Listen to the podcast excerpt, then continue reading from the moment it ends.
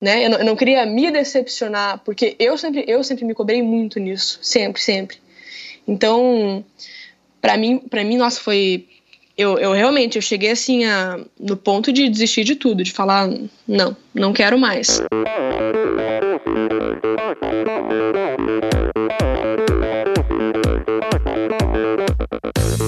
Oi, eu sou a Fernanda Keller. Eu sou João Amoedo. Sou Poliana Kimoto. Aqui é o Murilo Fischer. Aqui quem fala é Ronaldo da Costa. Olá, sou Henrique Avancini. E, e esse é o Endorfina, Endorfina Podcast. Podcast. Endorfina Podcast. Tamo junto, hein? Sou Michel Bogli e aqui no Endorfina Podcast você conhece as histórias e opiniões de triatletas, corredores, nadadores e ciclistas, profissionais e amadores. Descubra quem são e o que pensam os seres humanos que vivem o esporte e são movidos à endorfina.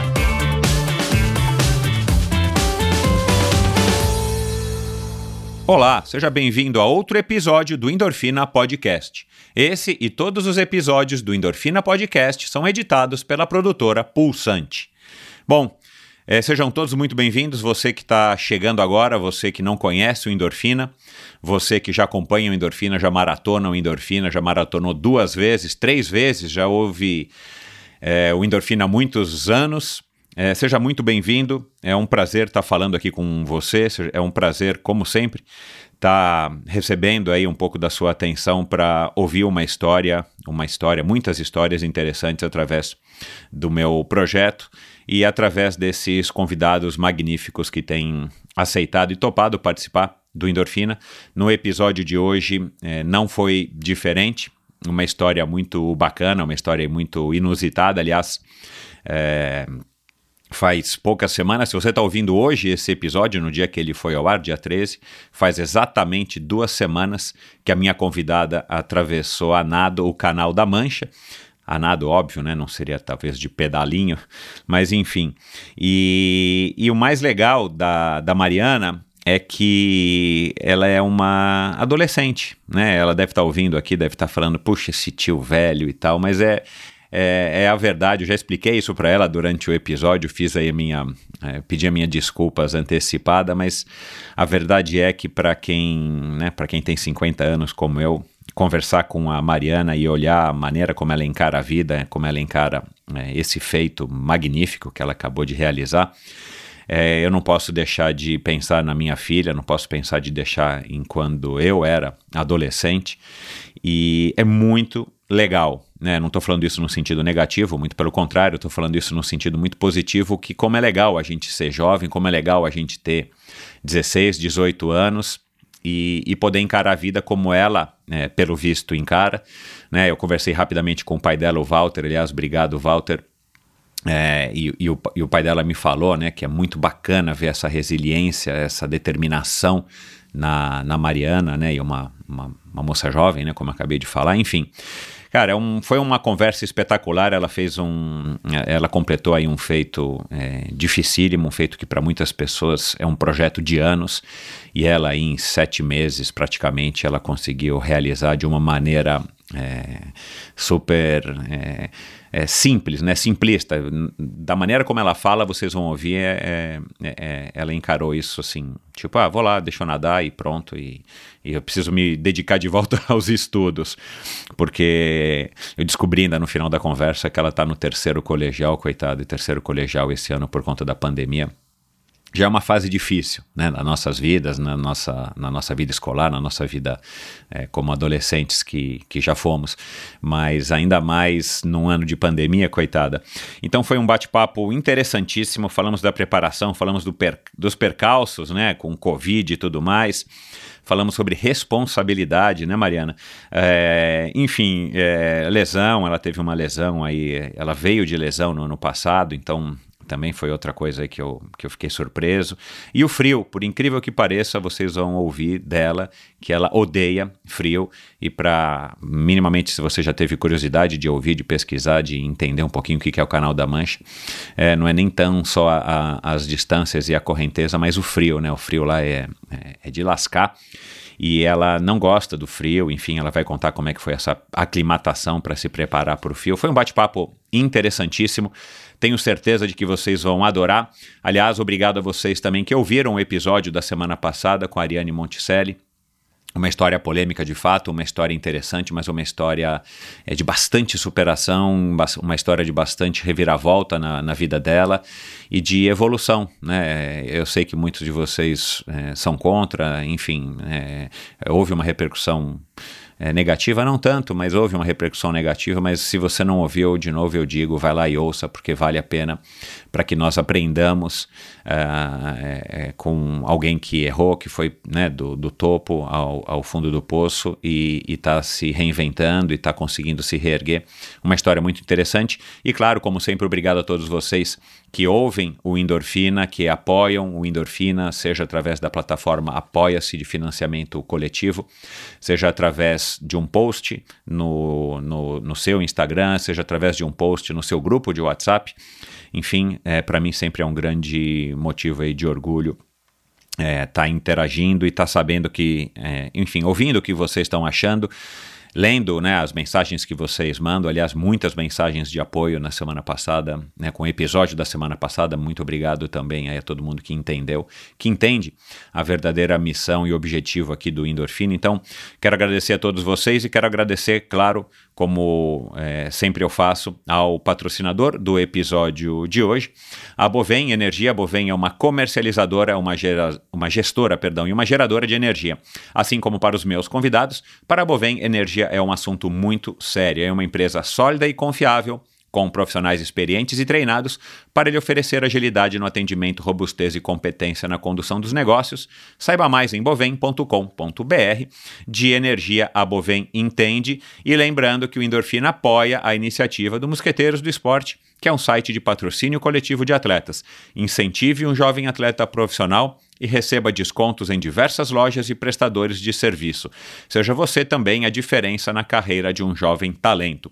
Siga Mosqueteiros do Esporte no Facebook, Mosqueteiros do Esporte no Instagram e vá lá no site mosqueteirosdoesporte.com.br para entender um pouquinho mais sobre esse projeto, para entender aí por que, que eu acho essa iniciativa do Marcelo é, muito legal. E conhecer aí o host de o, o hoster de atletas que, que estão aí na plataforma, para você dar uma olhadinha aí também na, nos parceiros comerciais aí para que você possa é, eventualmente ainda se estimular mais para fazer uma contribuição, uma, um, um, patrocínio, né, uma doação para esses atletas e em troca ainda receber descontos e benefícios na hora que você for utilizar qualquer um dos serviços ou comprar qualquer uma das mercadorias dos parceiros comerciais do Marcelo. Então dá uma olhadinha lá, mosqueteirosdoesporte.com.br é, é, o site desse, desse, é o endereço do site desse, é, dessa iniciativa muito legal do Marcelo. E é isso, vamos lá agora para mais um bate-papo, mais um bate-papo histórico aqui no Endorfina, com a jovem é, Mariana. É com muito orgulho e prazer que recebo hoje uma moça que acaba de fazer história. Ela ingressou no seletíssimo hall de nadadores que concluíram a travessia do Canal da Mancha. No dia 30 de julho de 2020, a nadadora curitibana de apenas 16 anos e 8 meses nadou aproximadamente os 35 quilômetros do canal em 11 horas e 55 minutos. Um detalhe, talvez ainda mais impressionante do que a sua relativa pouca idade, é que ela se dedicou exclusivamente aos treinos para esse desafio por apenas sete meses, quando a maioria dos nadadores, muitos deles mais experientes do que ela, treinam por mais de ano e até anos para enfrentar as baixas temperaturas e fortes correntezas do canal mais famoso da natação, que é considerado por muitos como o Everest das travessias aquáticas. Com vocês, a estudante nadadora do Clube Curitibano, Mariana Chevalier Santos, que mais recentemente se tornou conhecida simplesmente como Mariana Vai à Mancha. E aí, Mariana, tudo bem? Daí tudo certo, Michel, com você. Tudo ótimo. Uh, a gente já conversou aqui um pouquinho, né? Mas eu quero que, que os ouvintes aqui, enfim, é, ouçam você falando. Como é que você tá, né? A gente está gravando esse episódio há um pouquinho menos de uma semana, seis dias de um feito tão impressionante e histórico, né? Porque isso já entrou para a história e vai ficar para a história, certeza. É, como é que você está aí do ponto de vista físico, né? E do ponto de vista emocional, como é que você está lidando aí com tanto assédio, com, né, com tantas comemorações, tantos tapinhas nas costas de parabéns? ah, tô me sentindo, acho que, muito bem, na verdade. Tô... Ainda não consegui digerir tudo que aconteceu, né? Fisicamente até que tô bem, me senti mais cansada mesmo só nos dois dias seguintes. E tô tentando me acostumar ainda aí de volta com os horários e com todo o fuso horário que eu tô tendo que enfrentar. E já voltou direto para as aulas, né, Mariana? Já, já sim. Eu cheguei segunda de manhã e fui direto pro quarto estudar. Não teve tempo, né, de ficar um pouquinho ali na, na, na França, ficar um pouquinho na, na Europa para passear e curtir esses momentos, até por conta da quarentena, né? É, tava bem, tava bem restrito todo esse então, esquema aí. É, é. Você já tinha ido para a Europa? Eu tinha ido para Inglaterra no passado, justamente para conhecer, né, como é que é todo o ah, ritmo de, de, é, é, de, de ver como é para cruzar o canal, né. Eu fui a um, um, conhecido meu me convidou, ele ia tentar fazer a, a prova, inclusive em setembro do ano passado, e ele me chamou para acompanhá-lo, para ver como é que era toda a rotina, né, que antecede a prova e tudo mais. Claro. E aí você foi, ele, ele não concluiu, pelo que você falou? Uh, na semana que eu tava lá, que eu fui na, quando seria a janela dele, ele não conseguiu nadar, porque o, o tempo simplesmente ah, não colaborou. Claro, é. Então eu acabei voltando, né? Mas uhum. ele chegou a, a tentar na, na, semana seguinte. Ah, entendi. É, é, é, essa é uma coisa que outras pessoas que já atravessaram o Canal da Mancha né, já relataram aqui. E fica então o um convite para quem não ouviu: o, o Aderbal, o Samir Barel, a. É, acho que os dois, né, que tiveram aqui, que atravessaram o Canal da Mancha, enfim, é, tem essa incerteza de que pode ser que você não consiga naquela janela e às vezes por conta de grana, compromisso e tal, você acaba não, não tendo a oportunidade, né? Mais ou menos de fato como um Everest, né? Você tem que ter uma, você tem uma janela para conseguir, se você não tem condições meteorológicas, climáticas, de corrente, você acaba não indo. É, até nisso você deu uma assim, uma, uma super sorte, uma super, é, foi uma super felicidade aí para você, né, Mariana? É, quando é que surgiu? Foi ideia do Júlio você ter ido lá para fazer esse, vamos dizer assim, esse reconhecimento? É, de onde que surgiu essa ideia, sendo que você só iria nadar originalmente, pelo que eu entendi, é, em 2022? É, eu, eu acabei fazendo uma prova é, não tão longa quanto o canal, mas eu fiz a, a Volta Ilha do Mel no começo do ano passado, né? Uhum. E acabou que esse conhecido meu, né, o Joel Krieger, ele ficou sabendo da prova que eu fiz, é, falou que, que, que, achou meus resultados muito bons, e daí ele me, me chamou, né, porque quando você faz a prova, você pode ter, se eu não me engano, uma ou duas pessoas para te acompanhar, para cair dentro da água mesmo e te dar ritmo, acho que são, são duas caídas de uma hora no máximo, se eu não me engano. Sei. E ele, ele me convidou para ir lá com ele, né? Pra, a intenção seria cair na água com ele, dar, acompanhá-lo durante a prova. Uhum. E daí foi, foi nesse momento, eu já, já tinha ouvido falar do, da prova do canal, mas eu não, não sabia nada mais a fundo, sabia só por cima mesmo. Aí eu fui lá, pesquisei, fui ver como era, falei com com alguns técnicos no, no clube mesmo, falei com o Júlio e perguntei se eu, se eu poderia ir, né? Porque eu ia perder acho que umas duas semanas de, de treino. Uhum. Aí ele falou, o Júlio ficou super animado, né? Tava super feliz lá, não sei o quê. Que ele já, já tinha falado que ia ter a, a primeira atleta dele, que ia cruzar o canal. E é. eu, óbvio, que já, já, já me animei também para fazer a prova, né?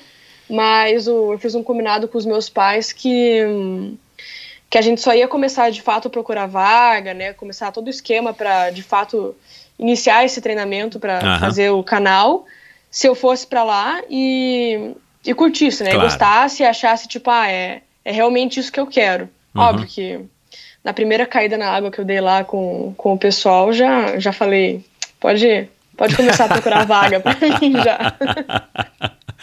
Foi, foi assim, amor à primeira, a primeira abraçada. É, tipo isso. E olha, e olha que eu me assustei muito quando eu caí na água na primeira vez, porque eu nunca tinha caído em água gelada, né? É, ah, então porque, então não. Porque a gente tá acostumado. A piscina que você a... treina no Curitibano nunca tá com o aquecimento desligado? Nunca, nunca. Assim, eu já, já tinha treinado na piscina externa lá no Curitibano, né? Mas assim, aquele negócio, tipo, cai, fica, fica enquanto dá, né? Com, primeiro sinal de frio já sai. Porque Exato. não, é a hora que o lábio tá porquê. roxo, exato. É, porque não tem por que ficar, né? Então a gente sempre tá sempre em pi- em piscina, que é o padrão olímpico, então assim, 27, no máximo 26 graus, assim. Uhum. Aí eu chego lá, do nada, Caio, tava quase Meu que Deus no inverno europeu e caio numa água de 15, 14 graus. É. Nossa, pra mim foi foi um baque. Então, naquela época eu não aguentava, eu aguentava ficar uma hora na água só. Era o tempo que eu conseguia ficar. Uhum. E saía assim, tremendo, tremendo. Tinha que ficar uma meia hora no, no banho quente. Uhum. Mesmo depois disso, ainda ficava assim, ainda com, com aquele resquício do frio, né? É, é. Então, fiquei com vontade de fazer a prova, sim, mas fiquei também um tanto quanto assustada com, com o que é considerado por muitos uma, uma das maiores dificuldades do canal, né? Que é a temperatura Exato. da água. Exato. E claro, né, quem está ouvindo sabe, né? Mas por acaso se não sabe, você não pode nadar de roupa de borracha, de neoprene, de gorrinho, de meia, não pode, É. né? Tem que nadar no, no, no couro, né? Como se Uhum. diz. Ah, no máximo passa lá aquela pasta e tudo mais. Ah, que aliás as fotos são, as tuas fotos estão bem impressionantes porque você está literalmente branca, né? Parecendo um- uma Nossa, a gente gótica. ficou acho que uns, uns, uns 10, 15 minutos, meu pai, meu técnico passando pasta. Vocês que fazem a pasta, curiosidade, eu não sei, eu compra-se isso, tem um fornecedor oficial. Não, a gente acabou é, pegando com o Joel mesmo, Aham. né? O, o conhecido que foi lá, porque ele chegou aí, se eu não me engano, umas duas ou três vezes para tentar fazer a prova. E cada vez que ele ia, ele levava um estoque de Aham. Com o pote daquelas pastas e deixava no hotel lá que a maioria dos nadadores ficam. Ah, entendi. Então, então ele me ofereceu, falou que eu podia Mas ele usar, que fez a pasta, quisesse. pega lá, compra os ingredientes, lanolina, sei lá Não. o que, mistura. Não, tem, tem gente que faz mesmo, tem gente que, que manipula em casa, mas ele, ele acha que é. Ele tem um conhecido dentro do Boticário, e o Boticário fez pra ele essa pasta. Ah, que legal. Que Uhum. legal. Você passa no meio da travessia se for necessário, não? Não, não, passa, passa só antes, mas e aquilo lá ficou. Fica pouco, ficou né? no cor- não, ficou no corpo a prova inteira. Ah, fica, é, é bem pegajoso, deve ser pior que demais. Aham. Nossa, não, horrível, horrível. Horrível Aham. de tirar. Nossa. É. Mas bom, vamos lá. É, bom, você enfrentou, você, você sentiu essa, essa, esse baque da água gelada. É, você disse que, que, que quis, mas e como é que ficou a questão, né? Como é que você lidou com essa questão a hora que você, sei lá, chegou aqui no Brasil? Bom, como é que eu vou resolver a questão de me acostumar com a água gelada? Porque uma coisa é você nadar uma hora, né? Igual você falou, uma coisa é você experimentar a piscina eh, externa do Curitibano e a hora que você quiser você vai, né? Em cinco segundos você tá no chuveiro quentinho, né? É. Como é que você, como é que você hum, lidou com essa questão? É, a gente. Na teoria, a gente teria é, muito mais tempo para se pre- preparar para a prova, né? Exato, é. Porque Isso é bem uma aquilo coisa. que você falou, a gente tinha uma perspectiva de fazer de, de data para a janela, né? Para 2022. Aham. Então, isso daí a gente estava vendo assim, bem assim, setembro de 2019, do ano passado. Pois é. Então, ia ter ali dois, é, dois anos, dois anos e meio, tranquilo para se preparar, né? Claro, é. E eu consegui essa vaga agora, em 2020, por conta de uma desistência de Uhum. outro brasileiro. Uhum. E daí fui lá e inclusive Joel que me que me repassou essa essa vaga, né? Uhum. Então eu tive esse- e eu consegui a vaga, a gente estava negociando tudo em novembro. Então, é. Aí você Então, começou a foi treinar assim- teoricamente em dezembro, né? Foi que eu vi no teu Instagram. É, aí eu peguei eu peguei férias porque eu tava com uma lesão no ombro, bem bem ruim, eu tive bursite nos dois ombros. Eu fiquei inclusive quase que de julho do ano passado até o final do ano fiquei sofrendo o tempo inteiro por causa da lesão, então ou não ia em competição, ou quando nadava assim não conseguia forçar muito, tive que ficar meio parada por, por um mês. Quando eu tava na Inglaterra, in- inclusive, era um momento Aham. que eu tava assim, com os treinos muito tranquilos, não podia forçar e tudo mais. Daí eu peguei férias, então eu iria começar mesmo só a partir de janeiro. É, foi o que eu imaginei. É, então foi assim, um negócio realmente bem corrido pra treinar, mas conversamos com o Júlio, meu técnico, né? E a gente perguntou: dá pra treinar? Ele falou: dá. Porque o volume eu já estava acostumada a fazer, né? Eu já fazia maratona antes. Então, assim, eu estava acostumada à rotina de treinos. A Ilha do Mel foram 23 quilômetros, mais ou menos, Uhum. é isso? Aham. Isso, 23. Aham. Você Então, não tinha assim- feito o Leme ao Pontal ainda, que são 36, né? Não, eu fiz em, em, feve... Feve- em fevereiro, março, comecinho de março. É, fez o começo de março Uhum. desse ano, mas aí você já fez, é claro, como preparação para a mancha. É, é. A gente tinha, inclusive, assim, uma perspectiva de fazer mais algumas provas. A gente ia fazer a prova da Ilha do Mel esse ano, que ia ser 45. Aham. Ia ser o, o mesmo percurso do ano passado, mas vai e volta, né? Ah. Mas foi, foi cancelada. Claro. Aham. E todas essas provas estavam meio que como treinamento para o canal. E o treino na água gelada ia ser basicamente assim: eu iria fazer os treinos mais longos, então aqueles treinos assim de 6, 8, 10 horas na, na piscina externa.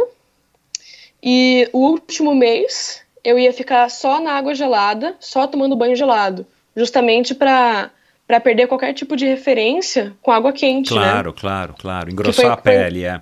É, que foi inclusive uma é, uma mulher que eu conheci lá no canal que tinha me passado essa dica. Eu falei, pô, sei lá, pa- pra mim parece que esse é um negócio que vai funcionar, né? Aham. Só que daí veio pandemia, veio fechou o clube e tudo mais. Eu cheguei a ficar três semanas parada, sem, sem cair na água de jeito nenhum. Aham. Daí o meu, meu técnico conseguiu uma piscina pra mim, né? A gente foi indo assim, ah, piscina de conhecido, né? Aham. é, amigo, não sei o que, pá, pá, vai mudando de piscina. Só que eram piscinas pequenas, então obviamente elas não tinham aquecimento. Uhum. Então, Então é, acabou até que diz- de alguma maneira co- colaborando, vai. É, a gente diz que, que nesse aspecto a pandemia até que foi, foi boa pra gente, porque daí eu fiquei os últimos três meses só na água gelada. E assim, eu cheguei a nadar um, um pouco na, na represa do Passaúna, né? Que eu tenho também um conhecido que me conseguiu para que eu fosse lá.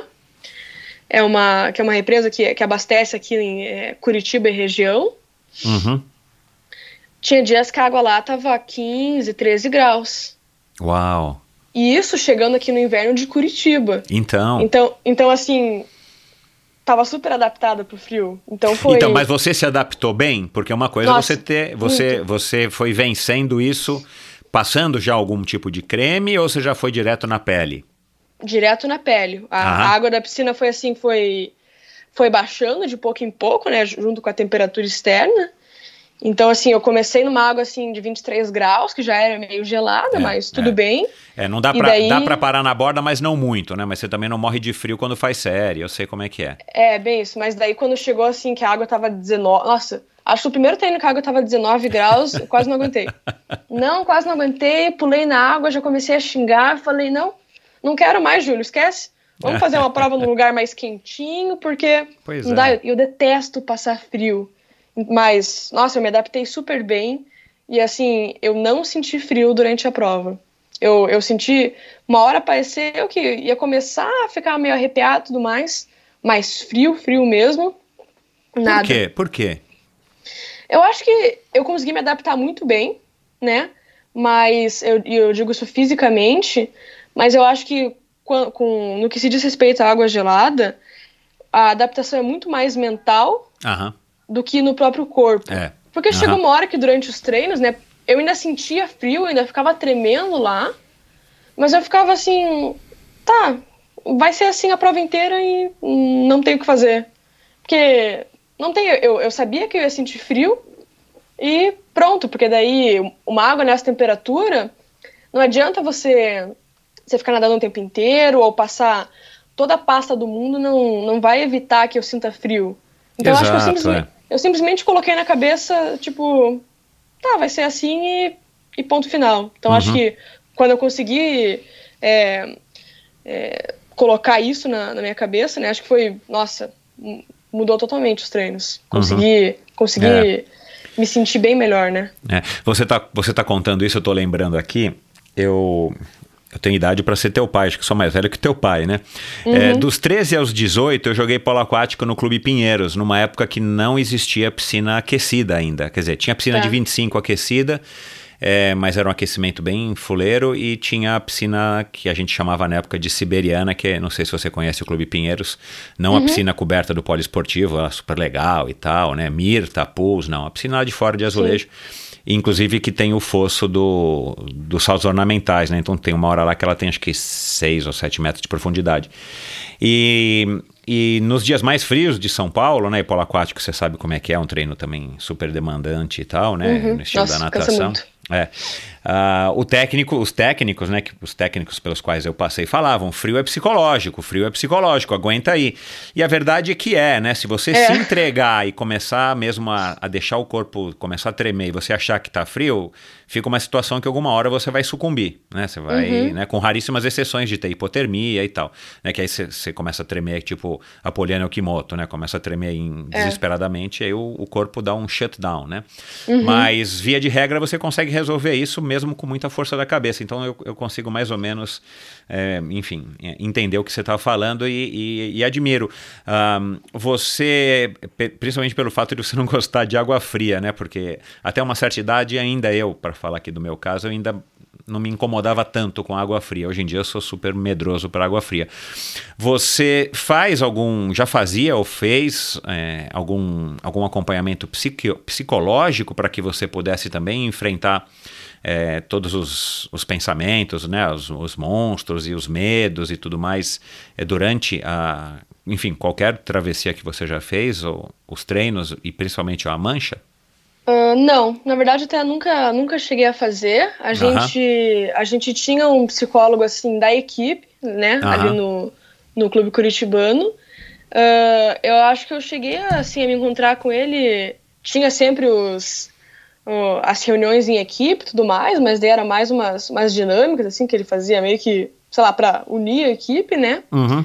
E eu cheguei a me encontrar é, pessoalmente, só eu e ele, né? Acho que assim, umas duas, três vezes. Mas eu tenho quase certeza que eu fui lá meio que para reclamar do técnico. Mas. e isso antes da mancha, né? isso bem, bem antes da mancha. Uns dois, três anos atrás. Tá, tá. Então, acompanhamento psicológico eu nunca. Entendi. Eu, eu nunca, nunca senti que precisou. Assim, sabe? Uh -huh. Para mim tava. Eu conseguia lidar bem é, só eu, eu comigo mesmo ali. Uhum. Uh, qual foi a melhor parte disso tudo? Hoje, né? Uma semana depois, seis dias depois, eu sei que você está ainda, a ficha está caindo, né? Mas qual que para você foi a parte mais legal disso, assim, a que você mais curtiu? Foi o antes, foi cair na água, foi sair, foi chegar? Enfim, foi o que? Foi a primeira refeição depois que você se esquentou e, e sei lá o que, que você foi aí, é, comer, jantar, né? Porque você chegou à noite. É. Então, eu acho que para mim o, o, o mais bacana que eu fui percebendo, inclusive, a, ao longo desse período todo, foi durante o, o próprio período de treinamento, né? Que foi ver o apoio das pessoas que eu estava recebendo. Então, assim. Você óbvio, diz através da campanha ou da, através da campanha, né, que você fez um financiamento coletivo e tal? É, ou não, os amigos, os colegas na escola? Nada, nada. Então, até, até nem tanto isso. Porque, assim, a, a gente teve um retorno assim, financeiro é, acho que satisfatória, dá para colocar aí, né? Uhum. Tem, tem conta para pagar ainda, mas foi, foi um retorno bacana. E assim, família e amigos, todo mundo sempre me apoiou muito, foi muito, muito a favor, né, de eu, de eu fazer esses desafios e tudo mais.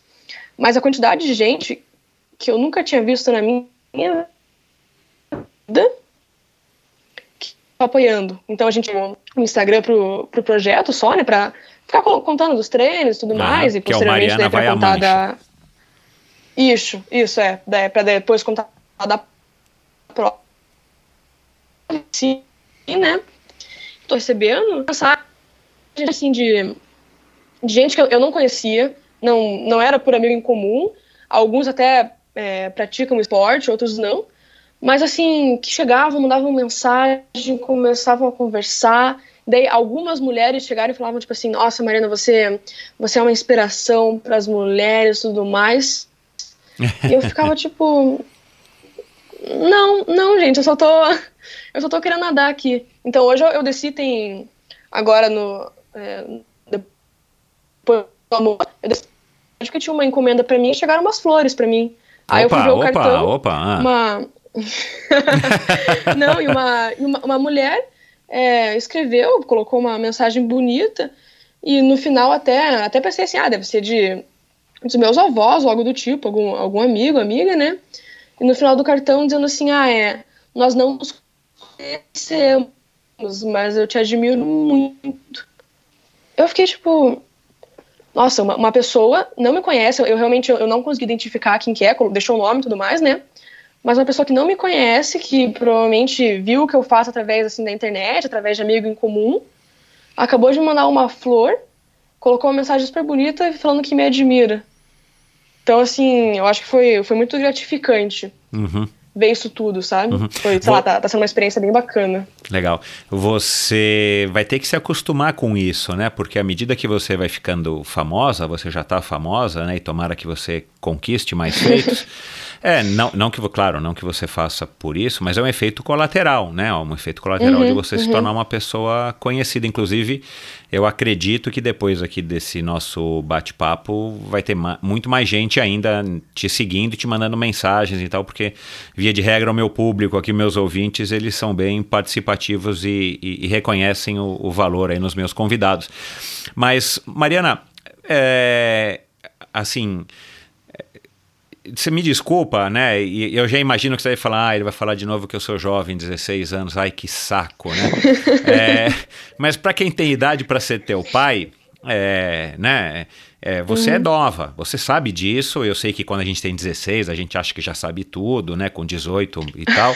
Mas a verdade é que você é nova, né? E, e a maneira como você fala, eu não sei se teus pais te dizem isso, aliás, o teu pai é muito simpático, é, ou, enfim, teu treinador, ou as pessoas que você se relaciona mais, assim, você conta como se fosse uma coisa tipo, ah, sei lá, claro, né, não é, é igual você fazer uma série de, de, sei lá, de 5 mil, mas assim, tipo, você fez um, um Leme ao Pontal, vai, né, que você é, também é, descobriu que você teve o, o, o terceiro melhor tempo da, da, da, história até agora, né? É na prova, a única prova que você fez que foi esse ano, em março. Uhum. com, com quase 16 anos e pouquinho, né? Porque você faz aniversário em novembro, né? Você me falou. Enfim. Isso, é, novembro. É, mas, puxa, é, assim, é claro que você dá importância, acho que você reconhece a importância do que você fez, né? Claro, quando os uhum. anos vão passando, talvez você enxergue um pouquinho melhor, porque você vai amadurecendo e tal. Mas assim, cara, o que você fez é muito legal. E não é todo mundo que consegue né? Uhum. É, você nadou esse ano, né, junto com o Márcio Junqueira, né? Eu também descobri, desculpa, não sabia, Márcio, o Márcio deve estar ouvindo. 48 anos, quase a minha idade, e, e, e, ele treinou dois anos e meio, né? Eu vi aqui um post no Instagram dele, ou da mulher, não sei, que treinou dois anos Isso. e meio, né? Uhum. Sacrificou um monte de coisa, porque também com 48 anos é claro que é super difícil, porque a gente já não tem mais o vigor que, que tem uma, uma pessoa com 16, 18, 20 anos, enfim, né? Ele ainda chegou, acho que um pouquinho atrás de você, né? Se eu não me engano, 10 minutos atrás ou na frente. Ele, né? ele chegou, a, acho que ele chegou um pouquinho na minha frente. É, um pouquinho que ele acabou, frente. ele conseguiu escapar daquela correnteza. Daquele finalzinho, né? Cruel. é. Que te amarrou ali, aquela âncora. Enfim. Nossa. Mas, é, e tantas outras pessoas, né? Tentaram e não conseguiram, ou tentaram, mas, né? Enfim, treinaram anos e anos e anos. Gente que constrói uma história, né? De natação com, né, sei lá, tantos títulos e o próprio Samir disse aqui, o Aderbal, né, que, que, que acho que atravessou com 40 e poucos anos. É, enfim, é, você chegou lá com pouca experiência, né, você não chegou crua, mas você chegou com pouca experiência, até porque a tua idade não te permite ter tanta experiência. Você chegou lá e dá a uhum. impressão uhum. que você fez assim, ah, vou lá, peguei uma água fria, nadei, ah, legal, foi bom. Assim, é, é, não, não com desdém, não você menosprezando, mas assim, tipo, é, você é assim, uh, você acha que teu feito não foi assim uma Brastemp, é, é, ou eu tô com a impressão errada, no fundo você tá super feliz com você mesmo, assim, você tá até... É, tipo, se achando, né? Como se diz. Simplesmente você não, não quer externar isso para não parecer que você tá muito metida. É, eu acho que assim, eu, eu, eu reconheço que é, que é assim, uma prova muito difícil, muito complicada. Eu acho que até o, o treinamento para chegar lá é mais difícil que a prova, né? Ah, claro. É. Um, Via de regra é assim, é. É, mas co como que eu enxergo?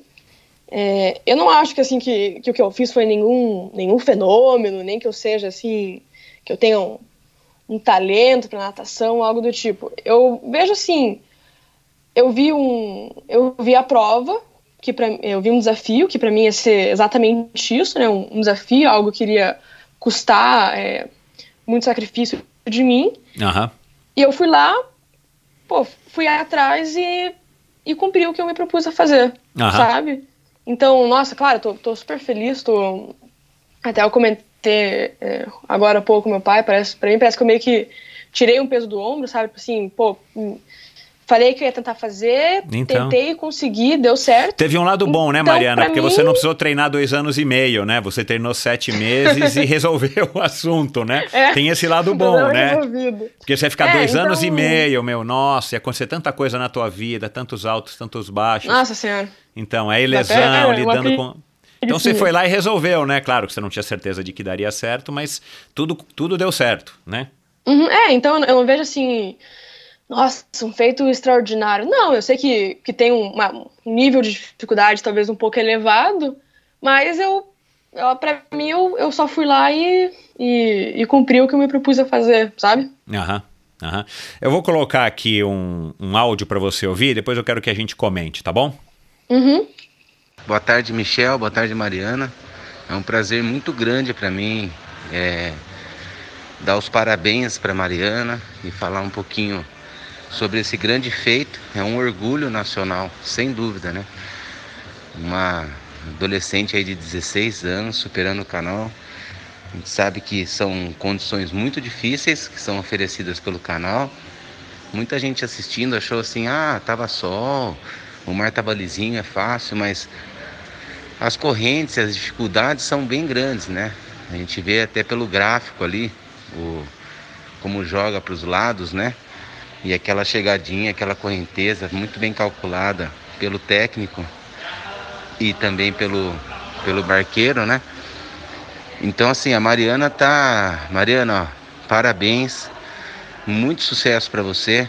Essa com certeza, você já começou do mais difícil. Então agora com certeza os que vierem vai ser cada vez mais sucesso, né? A gente sabe que na maratona aquática cada desafio, cada prova é uma coisa nova, mas você enfrentou um, um grande desafio aí da sua vida e que com certeza você vai levar pro, pro resto de tudo que você fizer é, na sua carreira como nadadora e como ser humano no seu trabalho, na sua família. Então, parabéns, é um grande orgulho para o país, para a nação da maratona aquática e segue forte com seus objetivos, viu? Parabéns pela disciplina, que mais do que o feito, a disciplina e todo o trajeto até chegar aí, com certeza é muito duro e você superou tudo isso aí, todos esses obstáculos, né? Que são muito prazerosos na nossa vida. Um grande abraço para vocês e muito obrigado. Samir Barel, que já passou Que por aqui. E, enfim, eu, eu tô chocado, né, com, assim, positivamente com o seu feito. E aí, claro, eu não sou entendedor, expert em maratonas aquáticas, eu fui recorrer aqui aos meus amigos que entendem um pouquinho de maratona aquática. É, fala aí um, um- um- é, é, ele falou de novo, né, da tua pouca idade, que você começou pelo mais difícil. Você tinha essa noção quando você você estudou a história, né, da, da- do canal da a história. Você estudou um pouco, você sabia quem eram as pessoas que já tinham atravessado. Você foi ver lá as taxas de, de sucesso. É, como é que foi essa tua essa tua preparação? É, depois que eu que me apresentaram a prova e tudo mais, eu fui lá, pesquisei um pouco. Se eu não me engano, eu cheguei até a ver o, o vídeo da prova do, do Alexandre Quirilos, né? Ah, legal. E, e fui lá, pesquisei um pouco, e se eu não me engano, até pesquisei no. Eu tava no, no colégio com os amigos meus, né? Aí eu falei, ah, tem um tempinho livre aqui, deixa eu ver como é que é. E eu lembro que eu cheguei a ver alguma notícia que teve uma brasileira há alguns anos que infelizmente morreu tentando Uhum. fazer a prova, né? É. E eu me lembro que quando eu vi aquilo lá, eu tava com um amigo meu do lado, ele virou e falou assim: Não, Mariana, hum, hum, hum, você não vai. pensa, pensa se você morre fazendo a prova. Eu falei: Não, não, não, calma, não, não vai chegar nesse ponto, né? Por favor. Aham. Então, acho que eu vi, vi que é um negócio extremamente complicado, extremamente difícil, mas eu acho que foi, foi meio que isso que me, que me atraiu, sabe? Eu queria, queria, queria realmente me colocar à prova ali, é, é, tentar ir até meu limite mesmo. Aham. Esse era o teu objetivo quando você decidiu, quando você pensou, você deve ter falado talvez primeiro para os seus pais, eu não sei se foi para algum, algum amigo ou mesmo alguma companheira, um companheiro de natação. É, o, o que, que veio à tua cabeça quando você falou assim, puxa, eu, eu quero fazer, antes mesmo de você ir para a Inglaterra, lá para acompanhar o Joel? Uh, eu acho que a primeira coisa que me passou pela cabeça foi que foi, foi seria bem isso, sabe? Seria uma, uma prova que, que seria realmente que, que ia me trazer incerteza, sabe? Aham. Que não, essa foi não não querendo parecer assim meio metida nem nada, mas foi uma prova que eu realmente fiquei na dúvida assim, pô, será que será que eu consigo terminar? Né? Então acho que foi justamente isso que, a, que essa prova me trouxe, te- é, esse desafio e essa incerteza de não saber se, se eu ia conseguir concluir. Uhum. Você, você curte, assim, uma, uma provação, né? Tipo, se alguém chega para você e fala, ai, Mariana, você não vai conseguir fazer essa série aqui. Você gosta desse Ih, tipo de estímulo? na hora. Faz na hora. É, tá certo. Então já entendi. você é boa aluna, Mariana? Você é uma boa aluna? Só tira notas boas? Ah, acho que sou, acho que sou. Não, não costumo pegar recuperação nem nada. Aham. Mas você é daquelas que, quando tinha aula presencial, sentava na frente, participa de toda a aula? Assim, participar de toda aula não posso falar, porque volte e meia eu tenho que faltar por causa de competição, treino. É verdade, é verdade. Mas as aulas que Então, você verdade- assiste. Não, nas aulas que eu assisto eu não chego a ficar, a ficar na frente, porque senão daí os professores prestam muita atenção em mim. mas eu. Não, mas eu costumo prestar bastante atenção, até porque pra, eu, eu, eu acho muito valioso o tempo que eu tô ali em sala de aula, né? Justamente por, por ter uma rotina tão, tão corrida, tão cheia.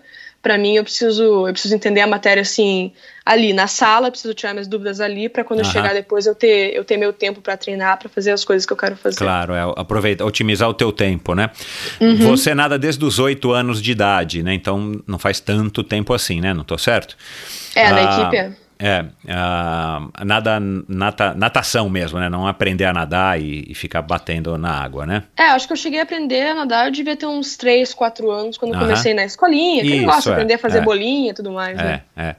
Ahn, e, e você logo curtiu a história de competições, de participar de competições, porque natação é um esporte que é muito bacana, mas é um esporte que para criança, assim, tem uma hora que a criança fala, o técnico fala, né, o professor fala, olha, agora vai para para natação, sei lá, escolinha, não sei como é que chama, que você vai começar a competir. Porque Uhum. não tem muito aquela coisa de ficar nadando por nadar, né? Tem aquela É. coisa que você vai representar o clube, né? Tem que dar medalha pro clube e tudo mais, né? E, é, como é que foi esse teu, essa relação com a competição? É, é, lá no clube, pelo menos, né, que, que eu tô, ahn, a gente começa na escolinha e tudo mais. Acho que, é, se não me engano, a partir dos 3, 4 anos você pode começar lá já. Aí tem as, as, as etapas, né, as, as cores das toucas. E quando você chega aos 8 anos, se eu não me engano, você é convidado a entrar na equipe, né? E eu me lembro que quando chegou lá, teve a oportunidade. Até se eu não me engano, a minha mãe meio que não queria muito, porque ia ter que ficar me levando pra treino, pra competição, né? Aí meu pai virou e falou assim: não, eu me. Pode achar que eu me responsabilizo por isso daí, né? E eu queria muito começar a competir, porque eu achava um absurdo quando a gente estava na, naqueles festivais da escolinha e tudo mais. E assim, eu chegava em primeiro e a menina que chegava em último ganhava a medalha igual a minha. Ou eu Entendi. chegava em último e eu ganhava uma medalha. Eu ficava. "Hum, Não, isso não tá parecendo certo pra mim. Aham. Então, tudo que eu queria era competir e ganhar medalha de verdade, sabe? Sei, sei. Mas no começo eu detestava. Entendi. No tipo, começo dava um da- pouquinho de medo, insegurança. Quais são suas provas de, de escolha, assim, as que você mais gosta de nadar? É, eu, eu sempre nadei prova longa, né? As provas de fundo. Então, foi, fui subindo de categoria, fui sempre nadando as provas que foram ficando disponíveis. E eu sempre gostei muito de nadar. Meu melhor estilo é borboleta, né? Aham. E prova de medley. Então, são provas que eu, que eu gosto muito de nadar. Aham. É. Infelizmente, por conta da maratona, né? Eu tive que, que meio que separar, né? Da, da prioridade. Mas sempre que eu podia, eu tava, tava nadando prova de medley ou de borbo. Aham. Você nunca sonhou, ou você sonha ainda, ou é um sonho seu de ir por umas Olimpíadas, por exemplo? Não, não. Essa daí nunca, nunca foi minha vontade pra mim. Sempre. Eu acho que eu nunca gostei muito, muito assim de competir, né? Aham. Então pra mim sempre tá só eu nadando comigo mesma lá, tendo que só só, só eu tá ali na, na prova, para mim, isso daí eu acho, eu acho muito gostoso, acho uma delícia. Então, uhum. esse negócio de competição nunca foi muito para mim, não. Legal, legal. Um, talvez por isso que esses desafios, as travessias, né, tem a competição, claro, mas, enfim, não é aquela competição da piscina, né? Você olhando a raia do lado o tempo inteiro, né? E tudo Uhum, mais. uhum. Você. E, e o que que te fez é, sair das piscinas, né? Ou pelo menos é, dando uns pulinhos fora da piscina e começar a fazer as maratonas aquáticas? Porque tá muito legal no teu, no teu Instagram também. Eu vou colocar aqui o link no post, né? Do, do episódio de hoje, endorfinabr.com que é alguma coisa assim, né? Eu comecei nadando 5, depois nadei 10, aí um dia fiz 23, depois fiz 36, né? Falando da Ilha do Mel, Uhum. falando da, da- E aí agora, sei lá, consegui, nananã, atravessei o Canal da Mancha, assim, cara, é Isso. tão... É tão...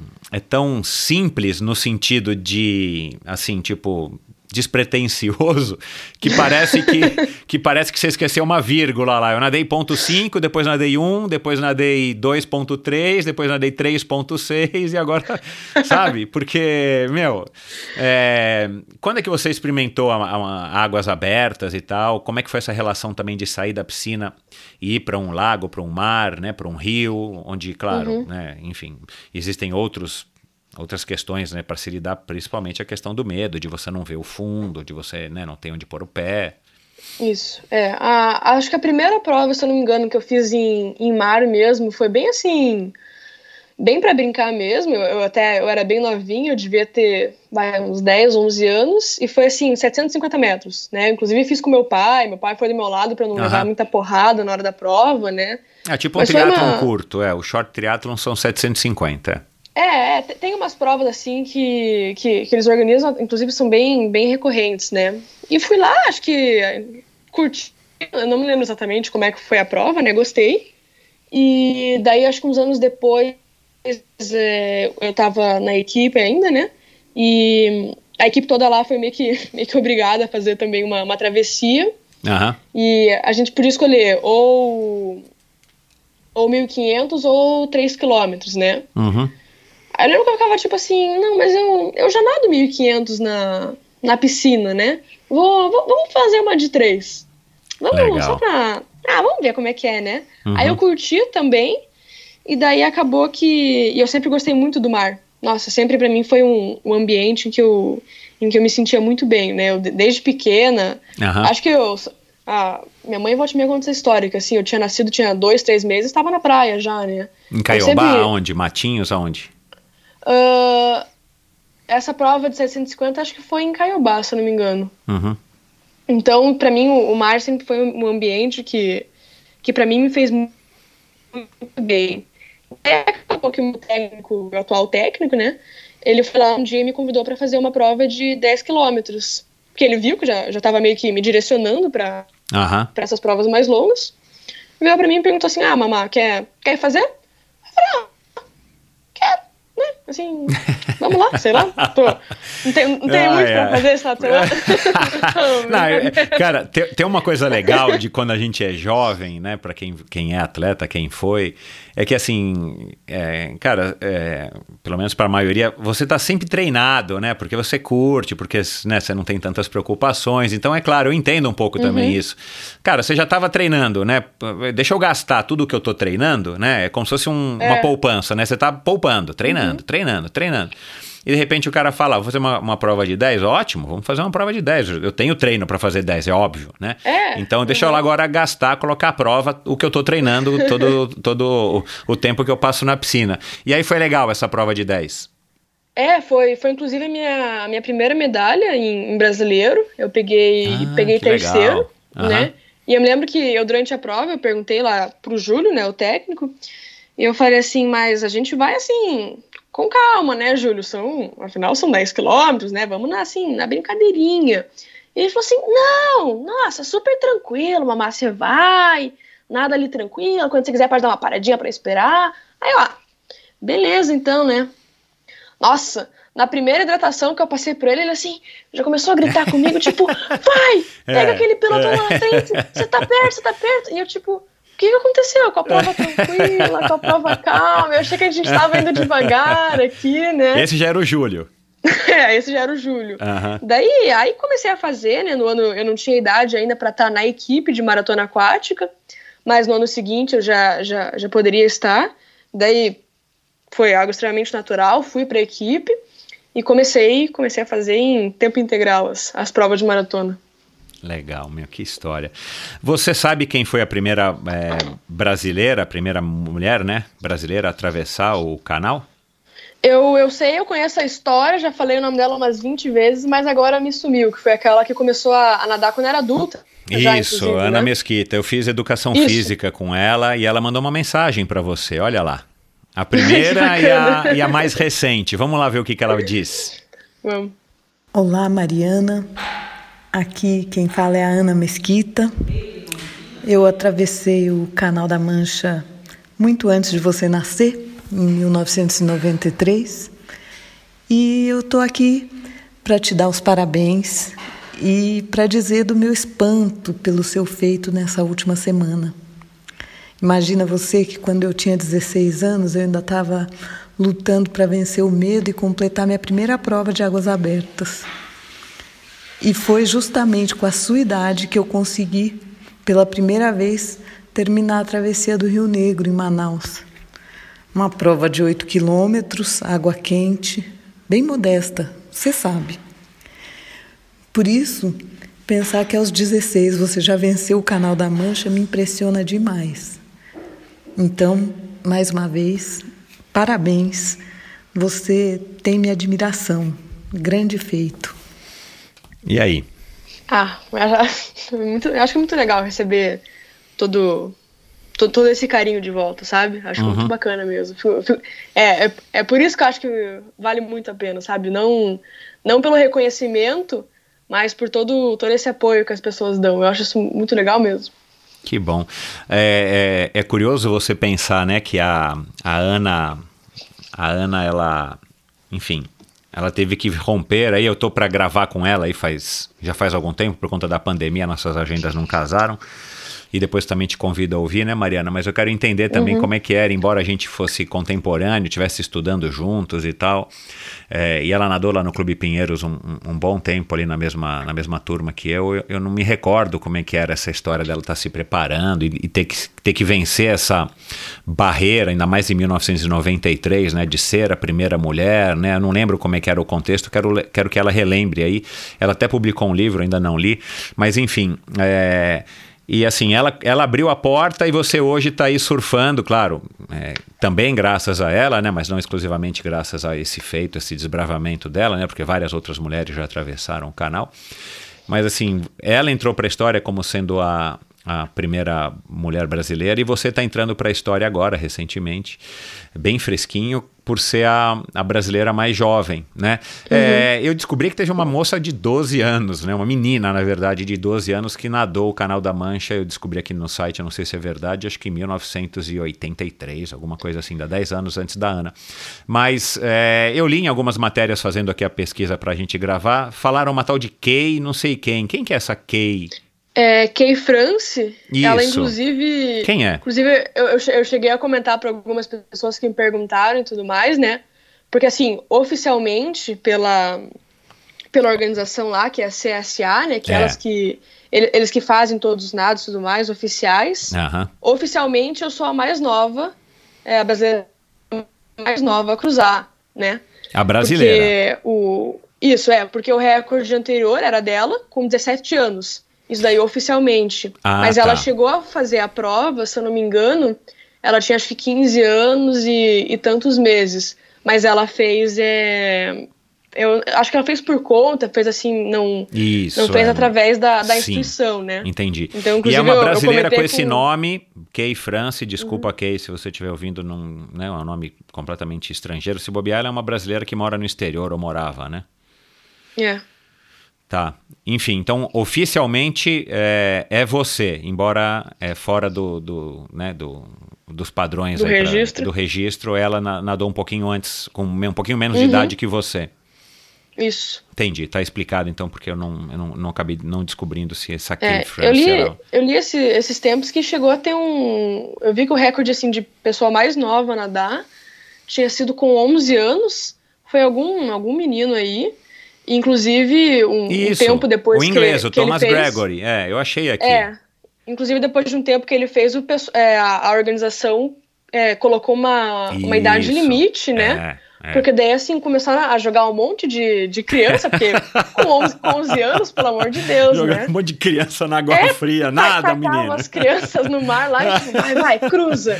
Daí eles colocaram a idade, né? Pô, um mínimo de segurança aí, né? Porque, desculpa, mas com 11 anos, não, pra mim, É, eu com 11 anos Não acho que eu tinha nadado uma precisa. prova de 800 metros no máximo. Então, não, é. é. até Porque- é perigoso, né? É, não, e isso, isso constitui crime também contra o menor, enfim, né? Porque quando você é pai, você Uhum. também tem essa responsabilidade de cuidar do teu filho, né? Sim. É, e eu vi uma vez um documentário, eu, eu abri aqui o site rapidinho enquanto você falava, e, e os dois são ingleses, a Samantha Druce fez em 83, com 12 anos e 120 dias, e depois, é, cinco anos depois, em 88, o Thomas Gregory com 11 anos e 330 dias, né? Praticamente 12 anos, mais 11 anos. Ah, mas uma vez eu vi um documentário de uma menina inglesa também, de 13 anos. Os ingleses são bem aventureiros, né? Já por conta da história. Uma menina de 13 É. anos que deu a volta ao mundo é, naquela, naquela regata solo chamada Vendée Globe, deu a volta ao mundo velejando, né?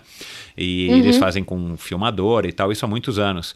E, e o pai, claro, né, mora incentivador e tem uns pais que também são meio maníacos, né? É, depois desse feito dela, que ela parece que teve vários problemas, cortou o dedo, teve vários problemas, o mastro quebrou alguma coisa, eles acabaram proibindo também, criaram uma regra que provavelmente deve ser 16 ou 18 anos. É, Qual a é- idade mínima é para atravessar o canal hoje? É 16, né? Eu acho que antes disso até é meio imaturo, assim, pra. É. Até pra conseguir treinar pro, pra uma prova dessas, né? Porque eu não me enxergo com 11 anos e tendo disciplina pra fazer, por mais que fosse assim, só por seis meses, pra fazer o treino que eu fiz hoje em dia, né? É, não, e assim, a, a verdade é que pra quê, né? Você vai colocar uma criança, cara, sei lá, pra ficar É, passando frio. Tá só desgastando, né? É, uma coisa é você com 16, você quer ir, né? O teu pai não te obrigou, tua mãe não te obrigou, o Júlio não te Uhum. obrigou, você foi lá, quis, construiu uma vontade, outra história, né? Mas enfim, a, é, você, eu, imagino, né, que seja essa a resposta, mas você prefere muito mais então águas abertas do que piscina hoje em dia? Sim, sim. Pra mim, acho que, sei lá, me dá, dá uma sensação de liberdade, assim, sabe? Eu acho, eu acho uma, uma energia completamente diferente. Se você tivesse que apontar, Mariana, ah, vai, um, talvez dois, du- duas, dois fatores que você acha que te ajudaram muito eh, a conquistar esse título, essa travessia, ter conseguido atravessar o Canal da Mancha. O que, que você colocaria aí, vai, em primeiro e em segundo lugar, ou os dois, os dois pontos mais importantes? Foi o clima, foi a primeiro- preparação, foi você mesmo, o fator Mariana, é, foi o quê? É, eu acho que o primeiro foi assim, foi, foi realmente aquilo que eu falei, né? Todo, todo o apoio que teve aí em cima, né? Aham. Porque por mais que seja algo que. Por mais que muita gente diga, ah, natação é um esporte individual, né? Uhum. É, pra mim, esporte nenhum é individual. Porque você tem toda uma, uma rede de apoio. É, é, não existe do- mais do mesmo atleta, isso. né? É, é verdade. Então, assim, sei lá, sem, meu- sem meu técnico lá, que, nossa, super comprou o projeto, sem meu, é, meu pai, minha mãe, meu irmão, todos os amigos e tudo mais, eu acho que realmente não, não, não teria conseguido, né? Uhum. É, tanto que tiveram, acho que uns, uns dois, dois momentos que eu quis, esse ano ainda, durante a pandemia, né? Que eu quis desistir do, Ah, é, então. E aí? Do projeto. Eu quis. Eu, Porque te- tem, tem todos os receios, né? Tem todo o receio que vai batendo Uhum. em segurança. E você ainda pegou pandemia, cara, dureza, né, cara? Eu tô há cinco meses sem nadar, cara. Assim, não vejo a hora de pular numa piscina é, e não tenho objetivo nenhum. Agora imagino você, né? Tendo que ficar, como você disse, três semanas procurando piscina, sem saber se a gente também poderia nadar ou não, se vai morrer, se não vai, porque o começo da pandemia Uhum. foi meio tenso. É. Né? E depois você também tendo que enfrentar isso, né? Ter que se encontrar com algumas pessoas, ter que ir pra piscina, né? E tal. Uhum. É, qu- quais foram os momentos que você quis desistir? Foi por alguma questão em particular? É, eu acho que assim, o primeiro momento foi bem. ah, um pouco antes de voltar a nadar, né? Durante aquelas três semanas. Porque, sei lá, pra mim, assim, nossa, piscina fechando, é, as fronteiras, que teve um momento entre fronteiras ali dos países que também estavam meio fechadas, né? Daí, pô, pandemia, eu tava desanimada, tava três semanas parada já, né? E antes disso, eu tava num momento muito bom do meu treino, que eu tava assim, nossa, muito bem preparada. Daí, do nada, parou tudo, É. Eu fiquei assim, é, acho que não vai mais falar, né? Então, tá bom. Eu tava tipo assim, beleza, acabou. Acho que agora eu vou começar a estudar, tô precisando, né? E deu, né? Bom, tá bom, desistimos agora da prova, né? Uhum. É, é porque afinal aí... de contas você tinha desculpa para dar, porque era só você ligar pra, pra associação e falar: olha, por causa da pandemia eu não vou, porque eu não vou conseguir treinar. Você com certeza não, uhum. não seria queimada, né? É, é. E, enfim, né? O, o, Júlio e o teu pai, né? O Júlio e tua família. É, iriam apoiar? Vocês chegaram a conversar sobre isso? Teve tua mãe que já logo falou: ai, Mariana, então não vai, porque é perigoso, minha filha, aquela coisa toda que, que mãe normalmente tem. É. Como, é que, como é que foi? É, aí eu cheguei a, a falar com a minha mãe, porque ela, daí, ela virou pra mim e falou assim: acho que ela viu que eu tava começando a ficar meio desanimada, né? Não tava nem assim, nem descendo pra academia mais aqui do prédio, nem nada. Daí ela virou pra mim e falou assim: daí, Mariana, vai, vai parar assim agora, assim, sem mais nem menos, depois de tudo isso? Daí acho que foi foi a primeira vez que eu de fato abri o jogo com eles, né? Porque eu já tava me sentindo meio assim, mas não, não tinha falado muito com eles. Uhum. Daí nesse momento eu falei pra minha mãe, mãe, eu acho que eu não quero mais, né? Não sei. É, tô com o treino super atrasado aí, aí não sei se eu vou conseguir tudo mais. Aí quando eu falei isso pra ela, ela falou, mas isso eu já sabia desde o começo, que, que não tem essa certeza se vai conseguir atravessar. Daí me deu assim um, um um baque, né? Aí eu falei, putz, verdade, né? Tipo. Nada como uma boa e velha mãe, né? Pra dar esses conselhos pra gente, acordar. Bem apontado. É, assim, com, com relação à pandemia, óbvio, tava preocupada, né? Não, em momento algum achei que era brincadeira e tudo mais, até porque aqui em casa eu tenho um irmão mais velho, ele é diabético, então ele ah, entra no grupo lá. de risco, né? Aham, então, assim. É, então eu tava o tempo inteiro assim preocupada, mas não tava ficando hum, psicótica com o negócio. Uhum. Né? Tava mais de boa. Então, por esse fator até foi tranquilo, porque estava se cuidando bastante, né? Eu fiquei as três semanas sem sair de casa mesmo, né? Uau. Aí, aí tudo bem, aí voltei a treinar e fomos do bem, né? Meu técnico sempre super animado e tudo mais. Aí teve um momento depois, eu acho que falta, faltavam 12 semanas, lembro certinho. Faltavam 12 semanas pra, pra, pra eu viajar. E nossa, eu não tava mais aguentando. Tava assim, o treino tava começando a ficar mais pesado, a água tava come... é, de uma semana para outra, a água assim caiu 3, 3, 4 graus. Duas sessões então... por dia, Mariana? Não, não, eu não consegui fazer. Eu não tava conseguindo porque eu não tinha essa liberdade toda de ir pra piscina no horário que eu quisesse. Poxa, ainda tem E isso, tava é. tendo aula ainda, né? Porque eu, eu tô ah, tendo, eu, como tô no terceirão, né? Eu tô tendo assim, minha aula tá horário ah, Você tá normal. no terceiro com 16? Eu tô, uhum, é que eu faço 17 no final do ano, né? Meu Deus do céu. Bom, a gente vai fazer então a, a segunda hora do episódio pra gente falar aí do que, que você vai ser. Coitada, não, é... meu. Putz, Nossa. cara, quem tá no não, terceiro não. ano tá num ano ruim demais por conta da pandemia, meu. Nossa, nem me diga. É, coitada. Mas aí, vamos lá. Aí eu sei que foi isso, né? E daí um dia, nossa, eu não. No, no dia não chegou a acontecer nada demais, eu acho. Mas eu lembro que eu tava assim, nossa, tava, tava exausta, bem por conta disso, né? É, tentando conciliar aula, treino e passando frio no treino. E tava. E para mim o frio era um negócio que acabava muito, muito mesmo comigo. Eu, sa eu saía exausta do treino. Aham, claro, gasta Aí muito mais energia. Que, é, e eu me lembro que eu, eu nadei assim. Acho que uns mil metros aquele dia, né? Ia ter uma série, uma série forte, se eu não me engano. Daí eu parei uma hora, saí da piscina e falei assim, Júlio, preciso, preciso conversar com você. Estávamos só nós dois lá, né? Daí, daí eu falei assim, ah, Júlio, vou, vou abrir o jogo contigo, né? Porque você é meu técnico, você tá Exato, tão nisso é. é fundamental. É, quanto eu, acho que, acho que nada mais justo, né? E eu falei, tipo, eu não sei se eu quero mais continuar nadando. Não, não, tô, não tô mais me sentindo bem, não, eu não, não gosto de ficar passando frio, um negócio que me faz mal. E daí, para mim, o, o que foi o, o ponto decisivo para eu quase desistir, né? Eu veio para ele e falei assim, Júlio, eu não, não tô mais me divertindo. Não, não tô mais. Eu não tô mais gostando é, de nadar. Importantíssimo porque pra mim, isso. É, porque para mim a natação não é que eu não leve a sério, mas nunca foi assim, pô, vou seguir carreira, não sei o quê. Não, eu faço, óbvio, vou lá, chego no treino, tá, né, tenho, tô comprometida com isso, uhum. mas para mim eu sempre me diverti muito, eu sempre gostei muito. E quando eu, quando eu uma hora parei e percebi que eu não tava mais gostando de nadar. Óbvio, ninguém gosta de, de não, é, não, é, mas de, é de claro. na série e tudo mais. Exato, é, não, mas, a gente vi que entende, é. quando eu vi que tava virando, não porque ninguém tava me obrigando, mas porque eu tava me forçando a fazer um negócio que eu não tava mais gostando, eu parei pra pensar, tipo, calma lá, não, não, não sei se eu tô feliz fazendo isso, né? Claro, e, claro. e pra mim, é, é a única coisa que eu queria, eu queria estar feliz no que eu tava fazendo. Nossa, eu me lembro que daí.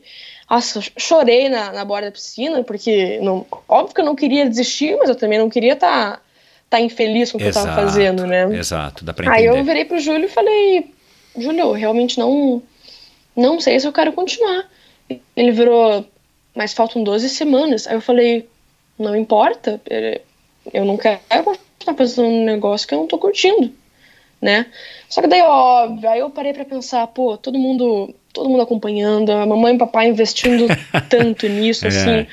É, não, porque daí você para, porque uma coisa que eu, que eu pedi pra eles, né, quando a gente começou toda, toda essa, essa jornada aí, né, é que eles fossem sempre muito, muito abertos comigo, sempre foram, né, mas pedi que fossem mais ainda, principalmente na questão financeira, porque não é Claro. uma brincadeira barata. Não. Não é. Não. E eu, eu algumas vezes falei assim: olha, eu não quero que vocês cheguem e façam algum absurdo pra conseguir me mandar pra lá. Tipo, eu não quero que che- cheguem, sei lá, pega, pega um empréstimo, né, Isso, um é. negócio. Aham, aham. Não quero. Então eu falei assim: então, por favor, sejam o mais claro possíveis comigo, né? Daí, daí nessa hora eu parei e pensei, pô, mamãe e papai investiram um monte Pois é. tá todo mundo apoiando, o Júlio aí, né? Daí eu ainda pensei, pô, não é, não é meio, tipo, meio, sei lá, meio sacanagem, um pouco de ingratidão minha, porque todo mundo querendo treinar e eu conseguindo. É, todo mundo se dedicando e de repente você, que é o, a, a parte principal de tudo, né? Sem você nada acontece, Aham. você mesmo dá pra Uhum. trás, realmente dá uma sensação, deve dar uma sensação esquisita, né? É, e, e pra mim, assim, o, o óbvio que, que eu não queria meio que decepcionar ninguém, sabia que tem um monte de gente apoiando e tudo mais, mas eu, eu não queria dar pra trás com algo que eu me propus a fazer, né? Eu não, eu não queria me decepcionar, porque eu sempre, eu sempre me cobrei muito nisso, sempre, sempre. Então, pra mim, para mim, nossa, foi eu, eu realmente eu cheguei assim a, no ponto de desistir de tudo, de falar não, não quero mais. Mas aí cheguei com calma, né? Aquele dia o, o Júlio falou assim, não, nada mais, mas aí 200 metros e vamos pra casa tudo mais, para pra pensar, né? Aí cheguei em casa, falei com a minha mãe, aí, aí liguei pra uma amiga, aí liguei pra outra, não sei o que, Isso né? aí. Acho que, eu- acho que eu fiquei umas duas horas em, em ligação com uma, com uma, com uma amiga minha que, que nada comigo. Aí mandei mensagem pra outra do colégio e tudo mais. E daí, daí parei pra pensar. Elas, tipo, elas, elas te colocando pra cima. É, é, me colocando pra cima, né? Em, em momento nenhum. A, a minha mãe acho que foi a mais assim. Não sei, acho que é a mais. Dura, mais pé no chão. Não, é, acho, acho que a mais imparcial possível, né? Que ela falou Ah, assim, Marina, se, vo- se você quiser parar, pode parar. E falou assim, bem de boa, assim, a gente não vai ficar bravo com você, não tem problema e tudo mais. Se, Ah, se você claro. não. Se você não quer mais, não, É, tipo, não pode te obrigar, né? É, mas, isso ela, aí. mas ela colocou assim. Mas tenha certeza do que você quer. Exato. Porque depois você não vai poder voltar mais. Porque essa é uma Exato. oportunidade única Exato. né? Daí, óbvio, acho que isso daí foi assim numa sexta-feira que deu todo essa, esse chororô aí, né? Aí eu passei o final de semana inteira com isso na cabeça. E eu lembro que o Júlio mandou mensagem. Ah, segunda-feira você me avisa que se você quer. Se você vai continuar ou vai desistir. Nossa senhora, que frio na Aí barriga. eu... Aí eu, poxa, meu. Eu fiquei assim, eu fiquei literalmente um final de semana inteiro com o negócio na cabeça, tipo assim, meu Deus, eu continuo eu paro, eu continuo eu paro. Aí depois eu, eu parei pra pensar e pensei assim, não, poxa, é, é, é um negócio que eu quero, né? Eu, é, eu, eu, eu me propus a começar isso e eu acho que se, se eu desistir agora, eu não vou conseguir, eu não vou conseguir me olhar no espelho depois. Não vai ser, não vai ser mãe, não vai ser pai, não vai ser amiga, não vai ser técnico, quem quer que for, assim, eu não vou conseguir olhar no espelho e pensar, é, eu desisti porque eu tava cansada, porque eu tava sentindo frio, né? Aí eu.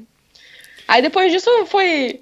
Óbvio que tinha horas também que eu ficava cansada, né? Falava que, que, tava, que não tava aguentando, mas depois disso foi relativamente tranquilo até. É, porque aí você, a hora que você, enfim, você, você assumiu isso, e aí, na minha opinião, eu posso estar enganado, mas para mim isso daí chama-se responsabilidade.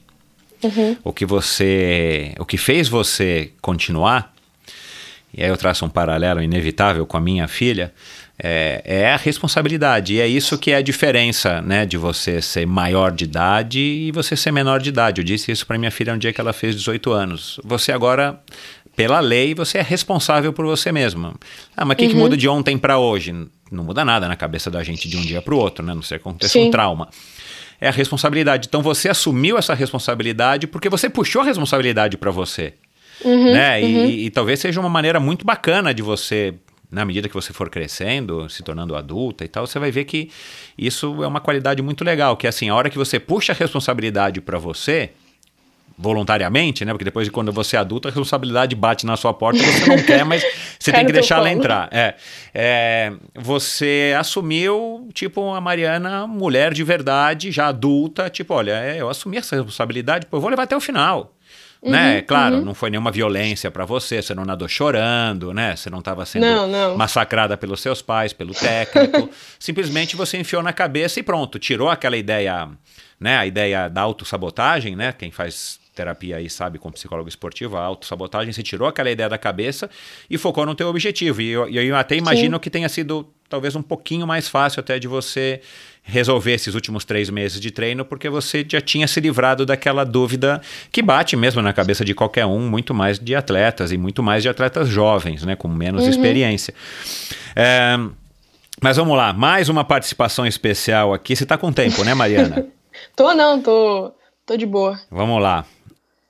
Olá, Mariana. Quem está falando aqui é Derbal de Oliveira.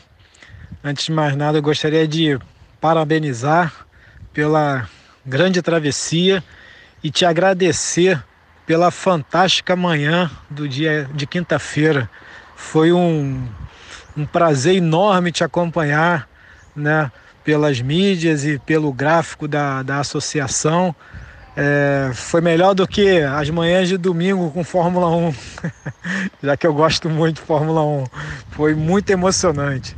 Tá? Seja muito bem-vindo ao grupo e e eu te conheci pela primeira vez na Leme Pontal e vi que você realmente é uma pessoa diferente. Apesar da sua idade, você tem uma determinação absurda, entendeu? Isso só demonstra que pô, o infinito logo, logo vai estar sendo conquistado por você, tá? Que você tenha muito sucesso nas suas realizações e nos seus próximos objetivos. Grande abraço. Obrigado, Mariana. Eu vi que você teve Muito uma foto com ele no teu Instagram, né? Você do lado do Aderbal, lá na, no Leme ao Pontal. É, ele, foi, ele tava na, na chegada lá, foi para me, me cumprimentar, entregar o troféu e a gente acabou conversando um pouco, inclusive, sobre, sobre a prova do canal. Legal. Ele é o recordista sul-americano, né? E a história uhum, dele, depois uhum. você ouve aqui no Endorfina, ele nadou, depois ele parou de nadar, né? A vida leva, tem filhos, trabalho e tal. Sim. De repente ele descobriu que ele precisava voltar para a água e voltou e acabou, enfim, se realizando como nadador de águas abertas.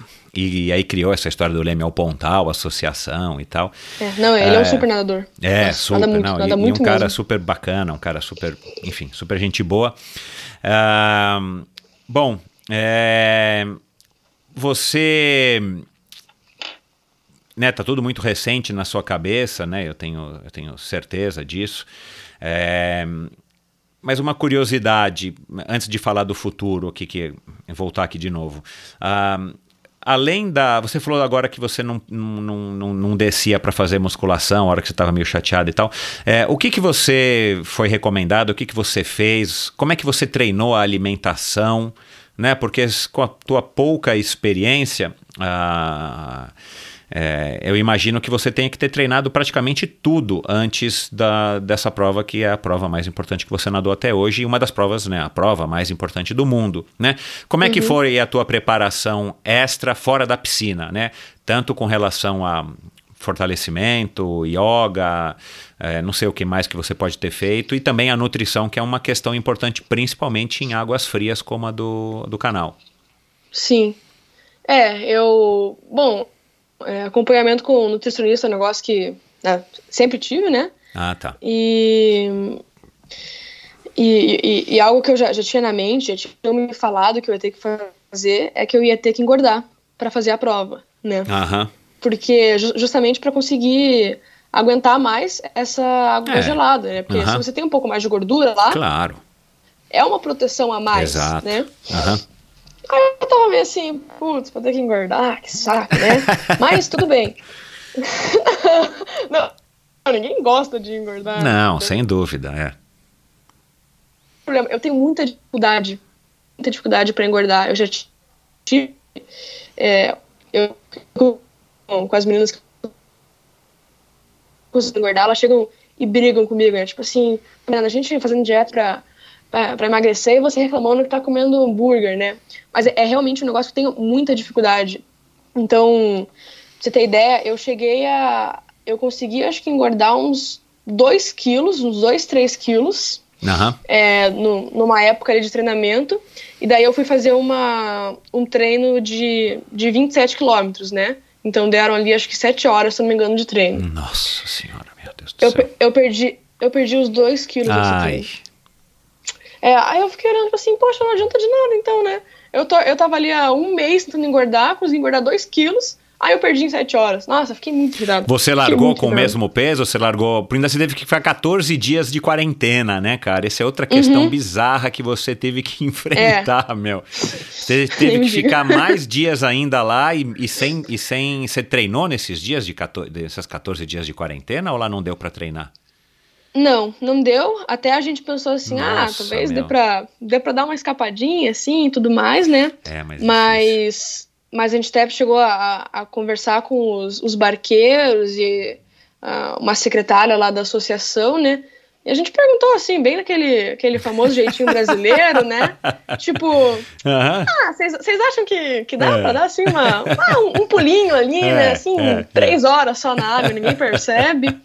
E eles falaram, assim, pô, britânico, óbvio, né? Os caras falaram, não, Não. você não pode nadar, você não pode quebrar a quarentena e você não pode nos encontrar é, é, durante o, o período ali de 14 dias. Eu pensei, pô, o negócio tá, tá sério então. E a principal motivação para ficar de quarentena foi a multa, né? Que seria aplicada em Claro. libras. Aham. E Seis a- e pouco a pra cotação um. Tá... Nossa, tá, tá quase sete. Então, Olha lá. assim, e acho, ah, acho que eram mil libras. Então, assim, a minha mesada não cobre não cobre esse tipo de multa. Então, realmente, ficar muito complicado. Então, ficamos assim, dentro do hotel, né? O bom é que eu não cheguei a ficar inteiro. É, porque eu tava tendo aula normal, né? Ah, meu pai puxa, que bom. também. Claro, é. Vocês estavam, Uhum, é, enfim, é. quarentenados no hotel, mas como se estivessem aqui, né? Tem essa se vantagem, estivesse né? aqui. Só no outro fuso. Então eu não passei. É, eu não passei assim o dia inteiro deitada na cama, olhando pro teto, Entendi. pensando no que eu ia fazer. Não, que ia né? ser, ia ser horrível, Eu- eu né, cheguei- Mariana? Não, acho, acho que ia dar uma. Nossa, ia dar uma ansiedade. Vai pegar a prova. Uhum. E meu, meu técnico, meu preparador físico, eles me passaram, me passavam treino, principalmente com elástico, e borracha, né? O próprio assim, peso de garrafa de água e tudo mais, para manter ali um mínimo um é. preparo físico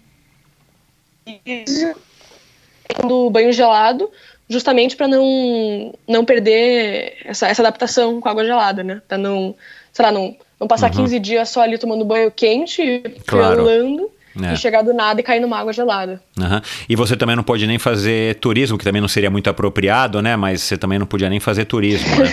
Não, É. Caramba. não, não. Uau. Bom, é, mas fora a, a natação em si, vamos falar de novo que a gente mu- mudou aqui de, de assunto.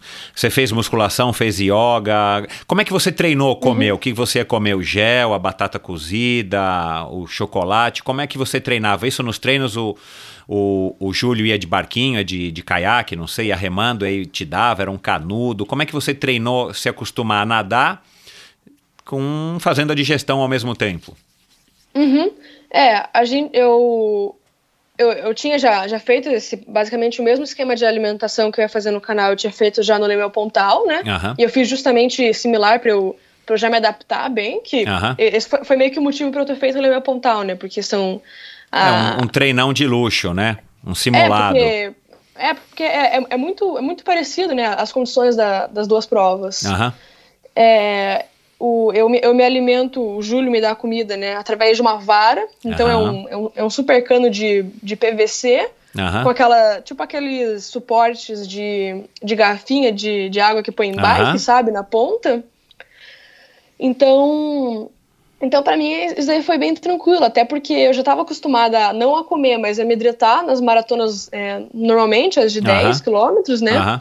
Então, esse aspecto foi muito tranquilo. A gente chegou a testar em, em outros treinos, assim, ah, umas outras formas de, de alimentação e tudo mais. Tinha uma que até era uma, uma espécie de, de, ca- de caixa estanque, assim, que jogava e tudo mais. Mas não deu certo, entrou água, molhou o pão, aí eu já Ah, fiquei não dá certo, humor. É. E você, você, seja na Leme ao Pontal ou mesmo lá no Cano da Mancha, você chegou tipo a ter um, um sachê de gel, alguns é, enfiados, né, dentro do, do, do maiô e tal, para qualquer necessidade, qualquer hipoglicemia, ou isso não, você não fez, não se faz? Eu nem sei. Não, não. Tem, tem gente que eu sei que eu sei que nada, é, nada com, com gel enfiado dentro do, do traje, né? Mas ali a gente não vê necessidade de fazer isso, até porque não, não seria o ideal, né? O ideal seria esperar o, o horário combinado para eu comer. Mas se eu sentisse alguma necessidade de realmente tomar ou comer alguma coisa, eu podia a qualquer momento parar ali e pedir, né? Tanto Uhum. que eu fiz isso na, na prova do ali no, no canal da Mancha, né? Chegou um momento que, que eu tava sentindo, comecei, comecei a sentir sede e falei, ah, dá pra a gente começar a reduzir um pouco o tempo.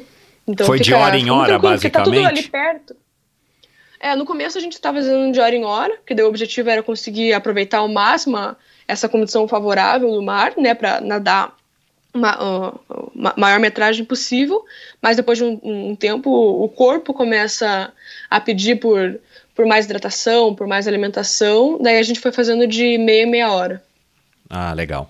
E a hidratação é importantíssimo, né, Mariana? Porque Nossa, muitas muito. vezes a gente não percebe, né? Você não, claro, você não. Não sei nem se se transpira numa, numa, numa água tão fria como aquela, mas você está gastando energia e está perdendo líquido de Sim. alguma maneira, né? Legal. É, antes da gente acabar, vou colocar aqui mais um áudio. Olha lá quanta gente importante querendo mandar recado para você, Mariana. Se prepare com a fama, hein? Meu Deus. É, vamos lá, essa aqui acho que você vai gostar. Oi Mariana, aqui é Bettina Lorscheiter. Queria te dar os parabéns mais uma vez pela sua conquista. É muito legal ver uma menina tão jovem, já com um objetivo tão grande, tão desafiador, ir lá se preparar, como você provavelmente se preparou super bem, e conquistar isso em nome de, de todas as mulheres da natação brasileira, representar o Brasil numa prova tão grandiosa, tão importante.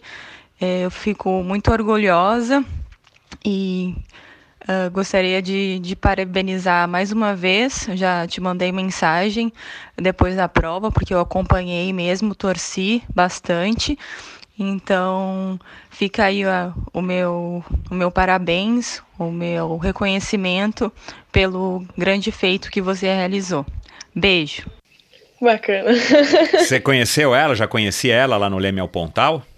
Ah, eu, eu, eu não sei se eu cheguei a conversar com ela, mas eu cheguei a encontrá-la nas, nas próprias provas de, de maratona mesmo, né? De, de 10 e 5 que ela faz, o, o circuito né, do, do brasileiro. Aham. E eu, ah, eu realmente não me recordo se a gente conversou, acredito que Aham, não. aham. Mas eu chegava, chegava a vê-la e tudo mais. Nossa, ela nada muito, muito mesmo, ela nada muito bem.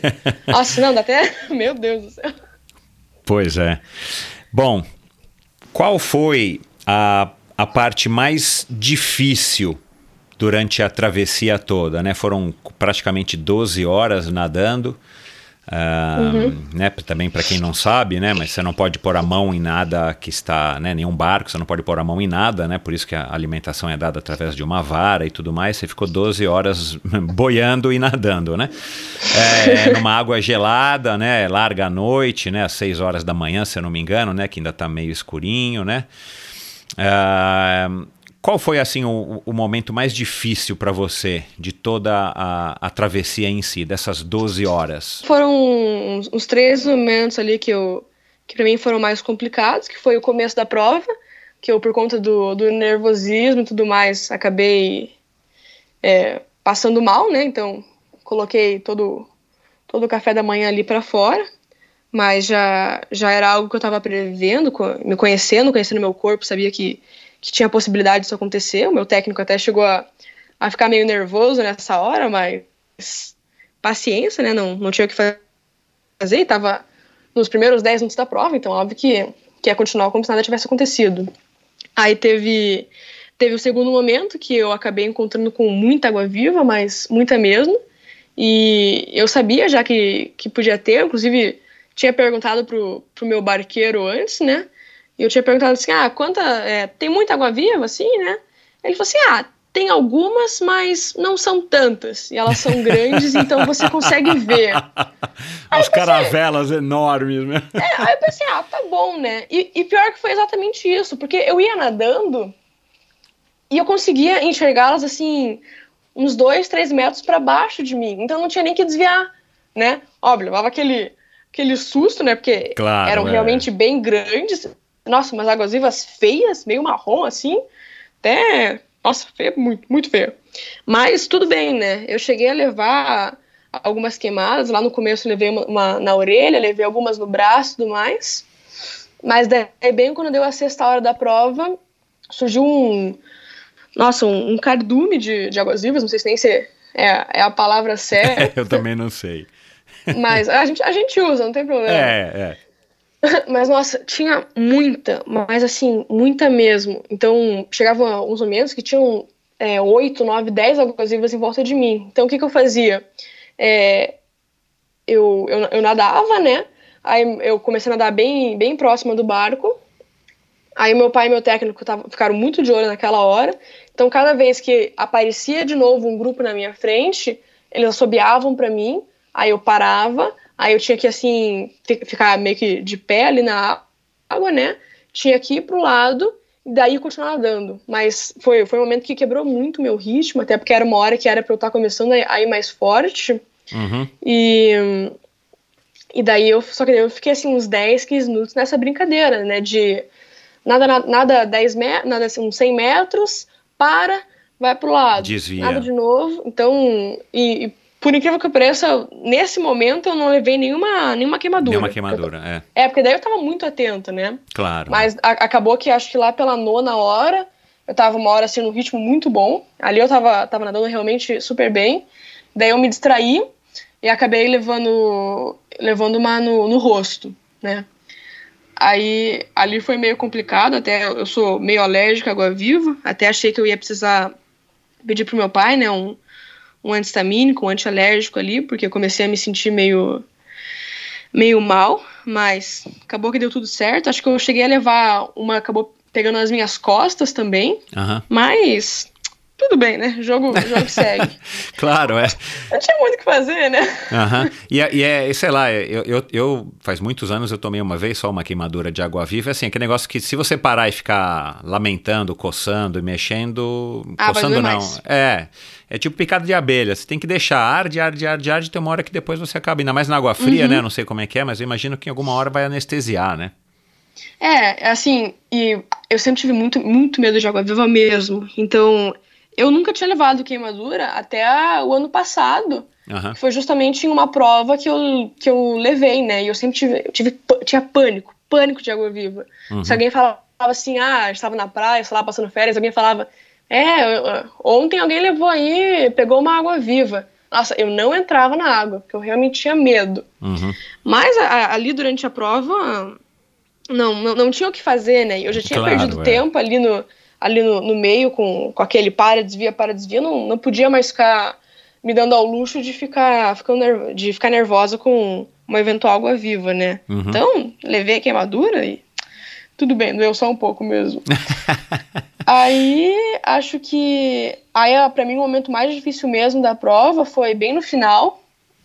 É, eu acabei ficando presa numa numa correnteza ali quando eu estava chegando na França, então eu, eu enxergava a França já, eu estava a uns 3, 4 quilômetros, e, e ali tem uma mudança de correnteza, um negócio muito complicado para explicar, nem eu sei, e eu já tinha consciência de que aquilo podia acontecer, porque já tinham comentado comigo, já, já, tinha essa, é, já sabia de gente que tinha, assim, ou desistiu da prova naquele ponto, ou que realmente não conseguia continuar, sabe, porque chegou num, num ponto de exaustão, porque você fica nadando, nadando, nadando e você não sai do lugar ali. Então, Então, eu já sabia que isso podia acontecer, mas óbvio que, que não queria que acontecesse, né? Uhum. Mas daí, uma hora, quando eu percebi que eu estava presa ali, até porque é, é, eu, a gente tinha uma perspectiva para que eu fizesse a prova em menos de 10 horas, né? Uhum. E se fosse para seguir o ritmo que eu estava antes de, de ficar presa nessa correnteza, nossa, eu teria feito. Eu teria feito assim, umas 9 horas, 9 horas e 10, 9 horas e 20, sabe? Uhum. Mas eu fiquei duas horas ali nadando sem sair do lugar. Então Nossa. foi. É, e, e que nem eu, eu, eu, comentei, né? Eu não conseguia, eu não conseguia dobrar, eu não conseguia, assim, fazer é, treino super, super longo. Na, nas semanas anteriores à viagem, é, eu tiveram alguns dias que eu não, simplesmente não consegui treinar, porque daí ficou um tal de fecha a piscina, abre a piscina, daí ia, ia treinar na, na, represa, mas estava chovendo, daí não, não tinha como, né? Então, eu não estava preparada para fazer um volume do, é, do tamanho que eu fiz por conta daquela dessa correnteza, né? Porque eu fiz, eu devo ter feito mais ou menos uns quase uns 50 quilômetros, né? É, por conta da, daquele desvio que todo, Aham. mundo, todo mundo faz, né? Aham. Aquilo lá. Por isso que ninguém faz até 3 quilômetros, né? Porque isso daí é em linha reta. Claro, é. Mas justamente por conta ali da, daquele momento que eu fiquei presa, né? Porque é como se eu estivesse numa esteira ali, né? Exato. é. Nadava, nadava, nadava, não sei do lugar. Então chegou uma hora que eu tava exausta. Aí ali você sente tudo, né? Então aí comecei a sentir as queimadas da água viva doendo. Aí comecei a me sentir desidratada, sentir é, a, a boca inchando, né? Por conta de, de, de todas as horas na água salgada, né? Aí o ombro pega, o joelho começa a doer, o cotovelo tá estralando. Nossa, tá me sentindo uma velha ali no final, né? e, e eu comecei a ficar muito agoniada porque eu não sabia onde que eu ia chegar, em, em que ponto ali da, da costa da França que eu ia bater a mão e, e acabar a prova, né? Porque qualquer lugar que você chega tá, tá válido, né? Não, Uhum. Não, não tem assim um ponto específico. Tem um lugar que você vai fazer uma distância menor, então é, é preferível que você chegue ali, né? Aham. mas não qualquer lugar tá valendo. E eu, e eu sabia que eles não, não podiam me falar assim, ah, é, mira ali, que é ali que você vai chegar. Não, porque, porque tinha muito, de novo, a correnteza, né? Então podia simplesmente me tacar pro lado e eu chegar a 500 metros dali. Claro. Mas eu, eu, precisava, eu precisava de, de algum ponto para eu simplesmente saber, porque depois de ficar 10 horas nadando, só vendo o mar na minha frente, só me guiando pelo, pelo barco, né? Eu precisava olhar para a ponta de uma casinha, para um, pro final do- da rua, para a placa, para eu pelo menos saber, tipo, tá, tá, tá É. ali, vai nadando, aí eu conseguia, aí pra pelo menos ter um visual de que eu tava chegando, ficando mais perto, né? Então Uhum. ali foi, foi um momento bem complicado para mim. Uhum. Quando você pôs o pé no chão e, e- que, que eu imagino que deva ter sido assim um alívio máximo, né? Mas ainda você tem que sair da, da, onde você chegou, né? Seja pedra, seja praia e levantar os braços para poder oficialmente ser, ser, enfim, encerrar o relógio, né? Acho que é por aí, né? Uhum, isso. É, qual foi a primeira coisa que veio à cabeça a hora que você chegou nesse momento, nesses momentos finais aí? Nossa, que eu queria muito dormir. Meu Deus, tava muito cansada. Não, Ai, pior, ai. Que, pior que um monte de gente me perguntou, tipo, nossa, como é que você se sentiu e tal. Eu falei, gente, eu tava exausta, eu tinha acabado de. Tinha acordado às três da manhã, tinha nadado por Claro. 12 horas no sol. Então, assim, eu tava me sentindo muito, muito cansada. Mas, nossa, foi, foi bem isso, foi um alívio, sabe? Do tipo. Uhum. va- Valeu a pena, né? Fiz Claro. toda essa empreitada, envolvi todo esse pessoal, e, me dediquei um monte e, e consegui cumprir com, com o que eu queria. Uhum. Então foi, foi muito bom. Legal. Ah, quem são seus ídolos? Você tem ídolos, seja dentro do esporte, fora do esporte, enfim, na natação, outro esporte? Quem são as pessoas que te inspiram hoje? Eu, eu não sei se dentro da, da natação eu tenho muito, eu admiro muito a Ana Marcela. Eu acho que ela, nossa, é uma, uma super guerreira, sabe? Toda, toda a história dela. Mas pra mim, a minha verdadeira a, figura que eu, que eu sigo muito é, é a minha mãe. Então, assim, pra mim ela, ela sempre foi um, exe- um exemplo de, de mulher pra mim, sabe? Não, Aham. não como esportista, porque a minha mãe é não vou falar que é madame, porque senão ela vai ficar brava comigo, mas a minha mãe faz lá os exercícios dela e tudo mais, mas esse mundo de esporte é mais para mim e pro meu pai. Sei. Mas a minha mãe como como pessoa e como mulher, nossa, é uma para mim é uma verdadeira inspiração. Que legal, se, cara. Se, se quando eu crescer eu pudesse ser assim, metade da metade da mulher que a minha mãe Olha, é. que nossa, legal. tá, tá valendo já. Que bacana, que bacana. Tomara que ela ouça. Ah, ela tá aí dando aula, né? Ou já terminou a aula aí pertinho da gente, né? Você disse que ela é professora, né? Aham, Ah, Qual é o próximo desafio? Vocês já chegaram, não a conversar talvez agora, mas antes, né? Tipo, um dia conversando com teu pai, teu pai é corredor, né? Já, já Uhum. Enfim, já- já conversei um pouco com ele, já nadou também. Ah, assim, teria um próximo desafio que te motiva, que já te chamou a atenção? Né, Você sabe que teve uma moça, que também acho que é inglesa, né? Em, 2010, em 2002, que ela atravessou o Canal da Mancha nadando borboleta, né? É, eu fiquei sabendo, aí eu pensei. Nossa, Pô, você me disse eu- que eu você gosto gosta de nadar borboleta. Não, pô. eu gosto muito. Eu volto e meia fico chorando pro, pro Júlio me deixar fazer a série de borbo.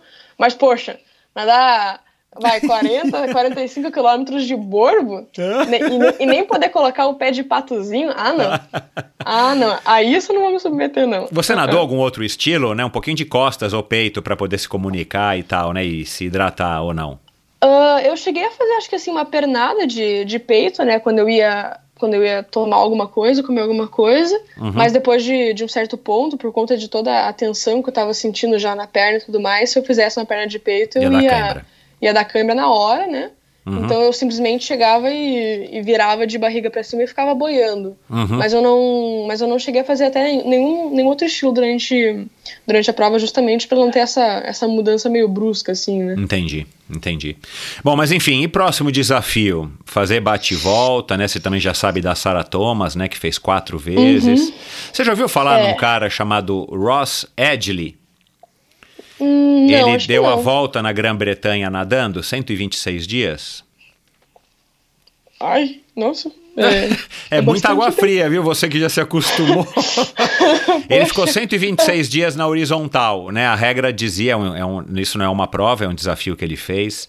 Ele, ele saía da água para Uhum. descansar um pouco no barco, né? Ficava deitado e ele teve problema na língua, né? Ele perdeu a língua, ele teve Sim. problema nas pernas, Nossa. não conseguia andar porque ele ficou muito tempo sem pôr o pé no chão, enfim, né? Mas essas coisas não te, não te animam fazer quatro vezes ou fazer uma, sei lá, uma maluquice dessa, nadar numa prova à noite, sei lá. Olha, tem, tem, tem algumas provas que, que, eu- que eu acho que são muito bacanas, né? Então, sei lá, o Estreito de Gibraltar, Caprinápolis, Uhum. é, são, são provas que, assim, não vou falar assim, ah, vou, vou fazer, porque agora tá muito difícil de, de afirmar qualquer coisa. Claro, é muito recente. Mas que, que certamente me, me atraem. pouco. Eu sei que existe aí o, o desafio dos, dos sete oceanos, né? Que são as, as, as sete provas consideradas Isso. as mais difíceis, mais tradicionais. Acho que esse daí talvez seria um, algo a, a ser estudado aí pra frente. Mas agora, nesse momento mesmo, eu preciso. Pensar na a estudar, faculdade, porque eu tenho- é, porque eu tenho vestibular daqui a seis meses, já tô com um monte de conteúdo atrasado. O que, que você Então, vai prestar, Mariana? mesmo- Nossa senhora, essa é a pergunta do ano pra mim. Já pensei em, em milhares de coisas, Uhum. mas agora, agora, se se tivesse que fazer hoje, Uhum. eu ia fazer pra direito. Ah, legal. A minha filha de 20 Uhum. anos fez direito e tá. Fez não, tá, tá cursando direito, né? Prestou só direito e tá adorando. É, enfim, se eu, se eu puder te dar um conselho, né? Me colocando aqui como se você fosse minha filha, foi o que eu disse pra minha. Cara, escolhe Uhum. o, que, o, que mais, o que mais tem a ver com você. Teus pais sabem, podem te aconselhar, né? Teu pai trabalha com TI, você falou, tua mãe é professora. Mas não, não, não, não precisa se preocupar que assim, ah, eu, será que eu vou ser advogado o resto da minha vida? Né? Esse eu acho que é talvez o É, maior não, equívoco, né? que- Você vai se formar em alguma coisa e pode ser que você nunca trabalhe com isso, né? Pode ser que Uhum, o que você uhum. vai, vai se sustentar e viver nem existe ainda, né? Uma profissão completamente nova, né? Mas direito com certeza é, uma, é uma faculdade muito legal, foi o que eu disse para minha filha, assim, te dá base para tudo o resto que você quiser fazer na vida, porque é uma faculdade que te ensina muito e, e de uma maneira bem ampla, né? Enfim. Mas É, bacana. mesmo que, que não vá seguir, né? Eu acho que Exato. assim, qualquer faculdade que você faça, pô, já, já vale muito, né? Porque. Não, sem dúvida. Sem dúvida. É, é, um, conhecimento, é um conhecimento ali, né? É. Mesmo que não vá aplicar. É, Quer não, dizer, é você vai mesmo. aplicar, né? Mas mesmo que não vá seguir a profissão. Exato, é. é. Não, e, e, hoje em dia, né, você já está sabendo disso, porque na escola já devem falar e você acompanha. Assim, a, os jovens, né, não param muito tempo no mesmo, no mesmo trabalho, no mesmo, no mesmo tipo de ocupação, enfim, né? Hoje as coisas estão muito, mais, uhum. muito mais voláteis, né? Então você pode ficar três anos fazendo até uhum. alguma coisa de advocacia, de repente surge uma oportunidade para você fazer uma coisa completamente diferente. Mas é isso, que legal. É, para encerrar, é, você pensa em praticar algum outro esporte uh, que tenha a ver com a natação, por exemplo, triatlon? Ou não tem nada a ver com você correr, nem pedalar? Eu, eu, vou ter que falar que triatlon não, porque eu, eu não aguento andar 5 km que eu já sinto meu joelho estralando. Ah, Mas tá. eu, eu gosto. Qualquer outro esporte, eu tô sempre não, não, vou dizer que eu, que eu pratico sempre, porque eu normalmente não tenho muito tempo. Claro, mas é. sempre que me chamam para jogar alguma coisa e tudo mais, sempre, sempre tô afim. Eu gosto gosto muito de ficar me mexendo, né? Seja qualquer que seja o esporte. Uhum. Então, qualquer coisa que apareça aí, acho que agora, enquanto as piscinas não abrem e tudo mais, acho que eu vou dar uma, uma pedalada e tudo mais, vamos para não ficar parado, né? Legal. Bom, Mariana, muito obrigado, parabéns mais uma vez. Que conversa bacana, que menina bacana. E, é isso, meu. Que bom que a gente tem gente como você, que tem jovens como você, que você sirva de exemplo não só para os adultos, né, para quem está aqui nos ouvindo e, é, em geral, mas que você sirva de exemplo também para os adolescentes, para as crianças mais novas, né, porque isso é um exemplo de determinação. E legal porque o teu pai me falou isso, né, falou assim, olha, é legal saber que a Mariana é tão determinada assim. Isso é uma característica excelente que, com certeza, como disse aqui o Aderbal, como disse o Samir, como disse a, a, Ana Mesquita e a Betina, isso vai te levar muito longe. Pode ter certeza, seja no direito, seja na natação, seja onde quer que você é, vá, onde quer que o, o, caminho que você escolha. Então, muito obrigado mais uma vez. Quer dar aí um último recado? Não, quero só, só agradecer mesmo aí a oportunidade de bater esse papo e tudo mais e, e valeu, valeu. Significa muito mesmo tudo, tudo isso que o pessoal tá falando. Que bom. Legal, Mariana, obrigado. É, e até breve a gente quer ouvir mais notícias de você aí, tá bom? Beleza, até.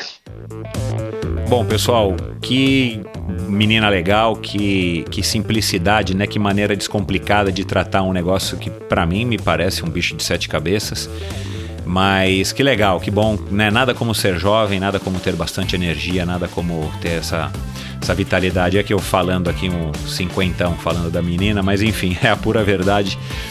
É, tomara que você tenha gostado desse bate-papo, que bate-papo bacana que feito da, da Mariana. E tomara que a gente vê, ouça, né? E, e que ela possa voltar aqui no Endorfina com com mais e mais projetos é, realizados e para realizar, para que a gente possa estar tá acompanhando. vou colocar é, alguns links bem legais aqui no post do episódio de hoje, lá no endorfinabr.com, né? Como eu sempre faço, se você quer se aprofundar em algum assunto, se você quiser ir direto é, para alguma coisa que a gente conversou aqui, você vai ver lá facinho no site do Endorfina. Vou colocar, claro, o, os links para as redes sociais da Mariana. A gente não falou, mas ela tem uma lojinha que ela vende umas camisetas, uma caneca. Então, se você também está afim de ajudar, está afim de prestigiar, vai lá e, e, veja se alguma coisa te interessa, se você pode dar de presente para alguém. E é isso, dê um alô para Mariana, ela com certeza vai ficar feliz, né? Como vocês já ouviram aqui na conversa. E dê um alô para mim, Endorfina BR no Instagram, para me dizer se você gostou, o que, que você achou, né? Para fazer aí o teu comentário, crítica, sugestão. E é isso. Até o próximo episódio do Endorfina com mais uma história, mais um convidado excepcional. E o da semana que vem, particularmente, está muito legal. Um, um, convidado barra convidada, não vou revelar aqui, com uma história bem interessante e com um propósito de vida sensacional, você não pode perder. Um abraço e até lá. Esse episódio foi um oferecimento da Bovem Energia. A Bovem é uma comercializadora, uma gestora e uma geradora de energia. Assim como para os meus convidados, para a Bovem, energia é um assunto muito sério. É uma empresa sólida e confiável, com profissionais experientes e treinados para lhe oferecer agilidade no atendimento, robustez e competência na condução dos negócios. Saiba mais em bovem.com.br. De energia, a Bovem entende. E esse e todos os episódios do Endorfina Podcast são editados pela produtora Pulsante. Obrigado por ouvir esse episódio do Endorfina. Acesse o endorfinabr.com vá no post do episódio de hoje para conhecer um pouco mais sobre o meu convidado e alguns assuntos abordados em nossa conversa. Lá você ainda encontra todos os episódios do Endorfina. Siga o Endorfina BR no Instagram e confira imagens inéditas e inusitadas dos meus convidados. Participe enviando comentários e sugestões. Se você curtiu, colabore assinando o Endorfina no seu agregador de podcasts preferido e compartilhando com seus amigos.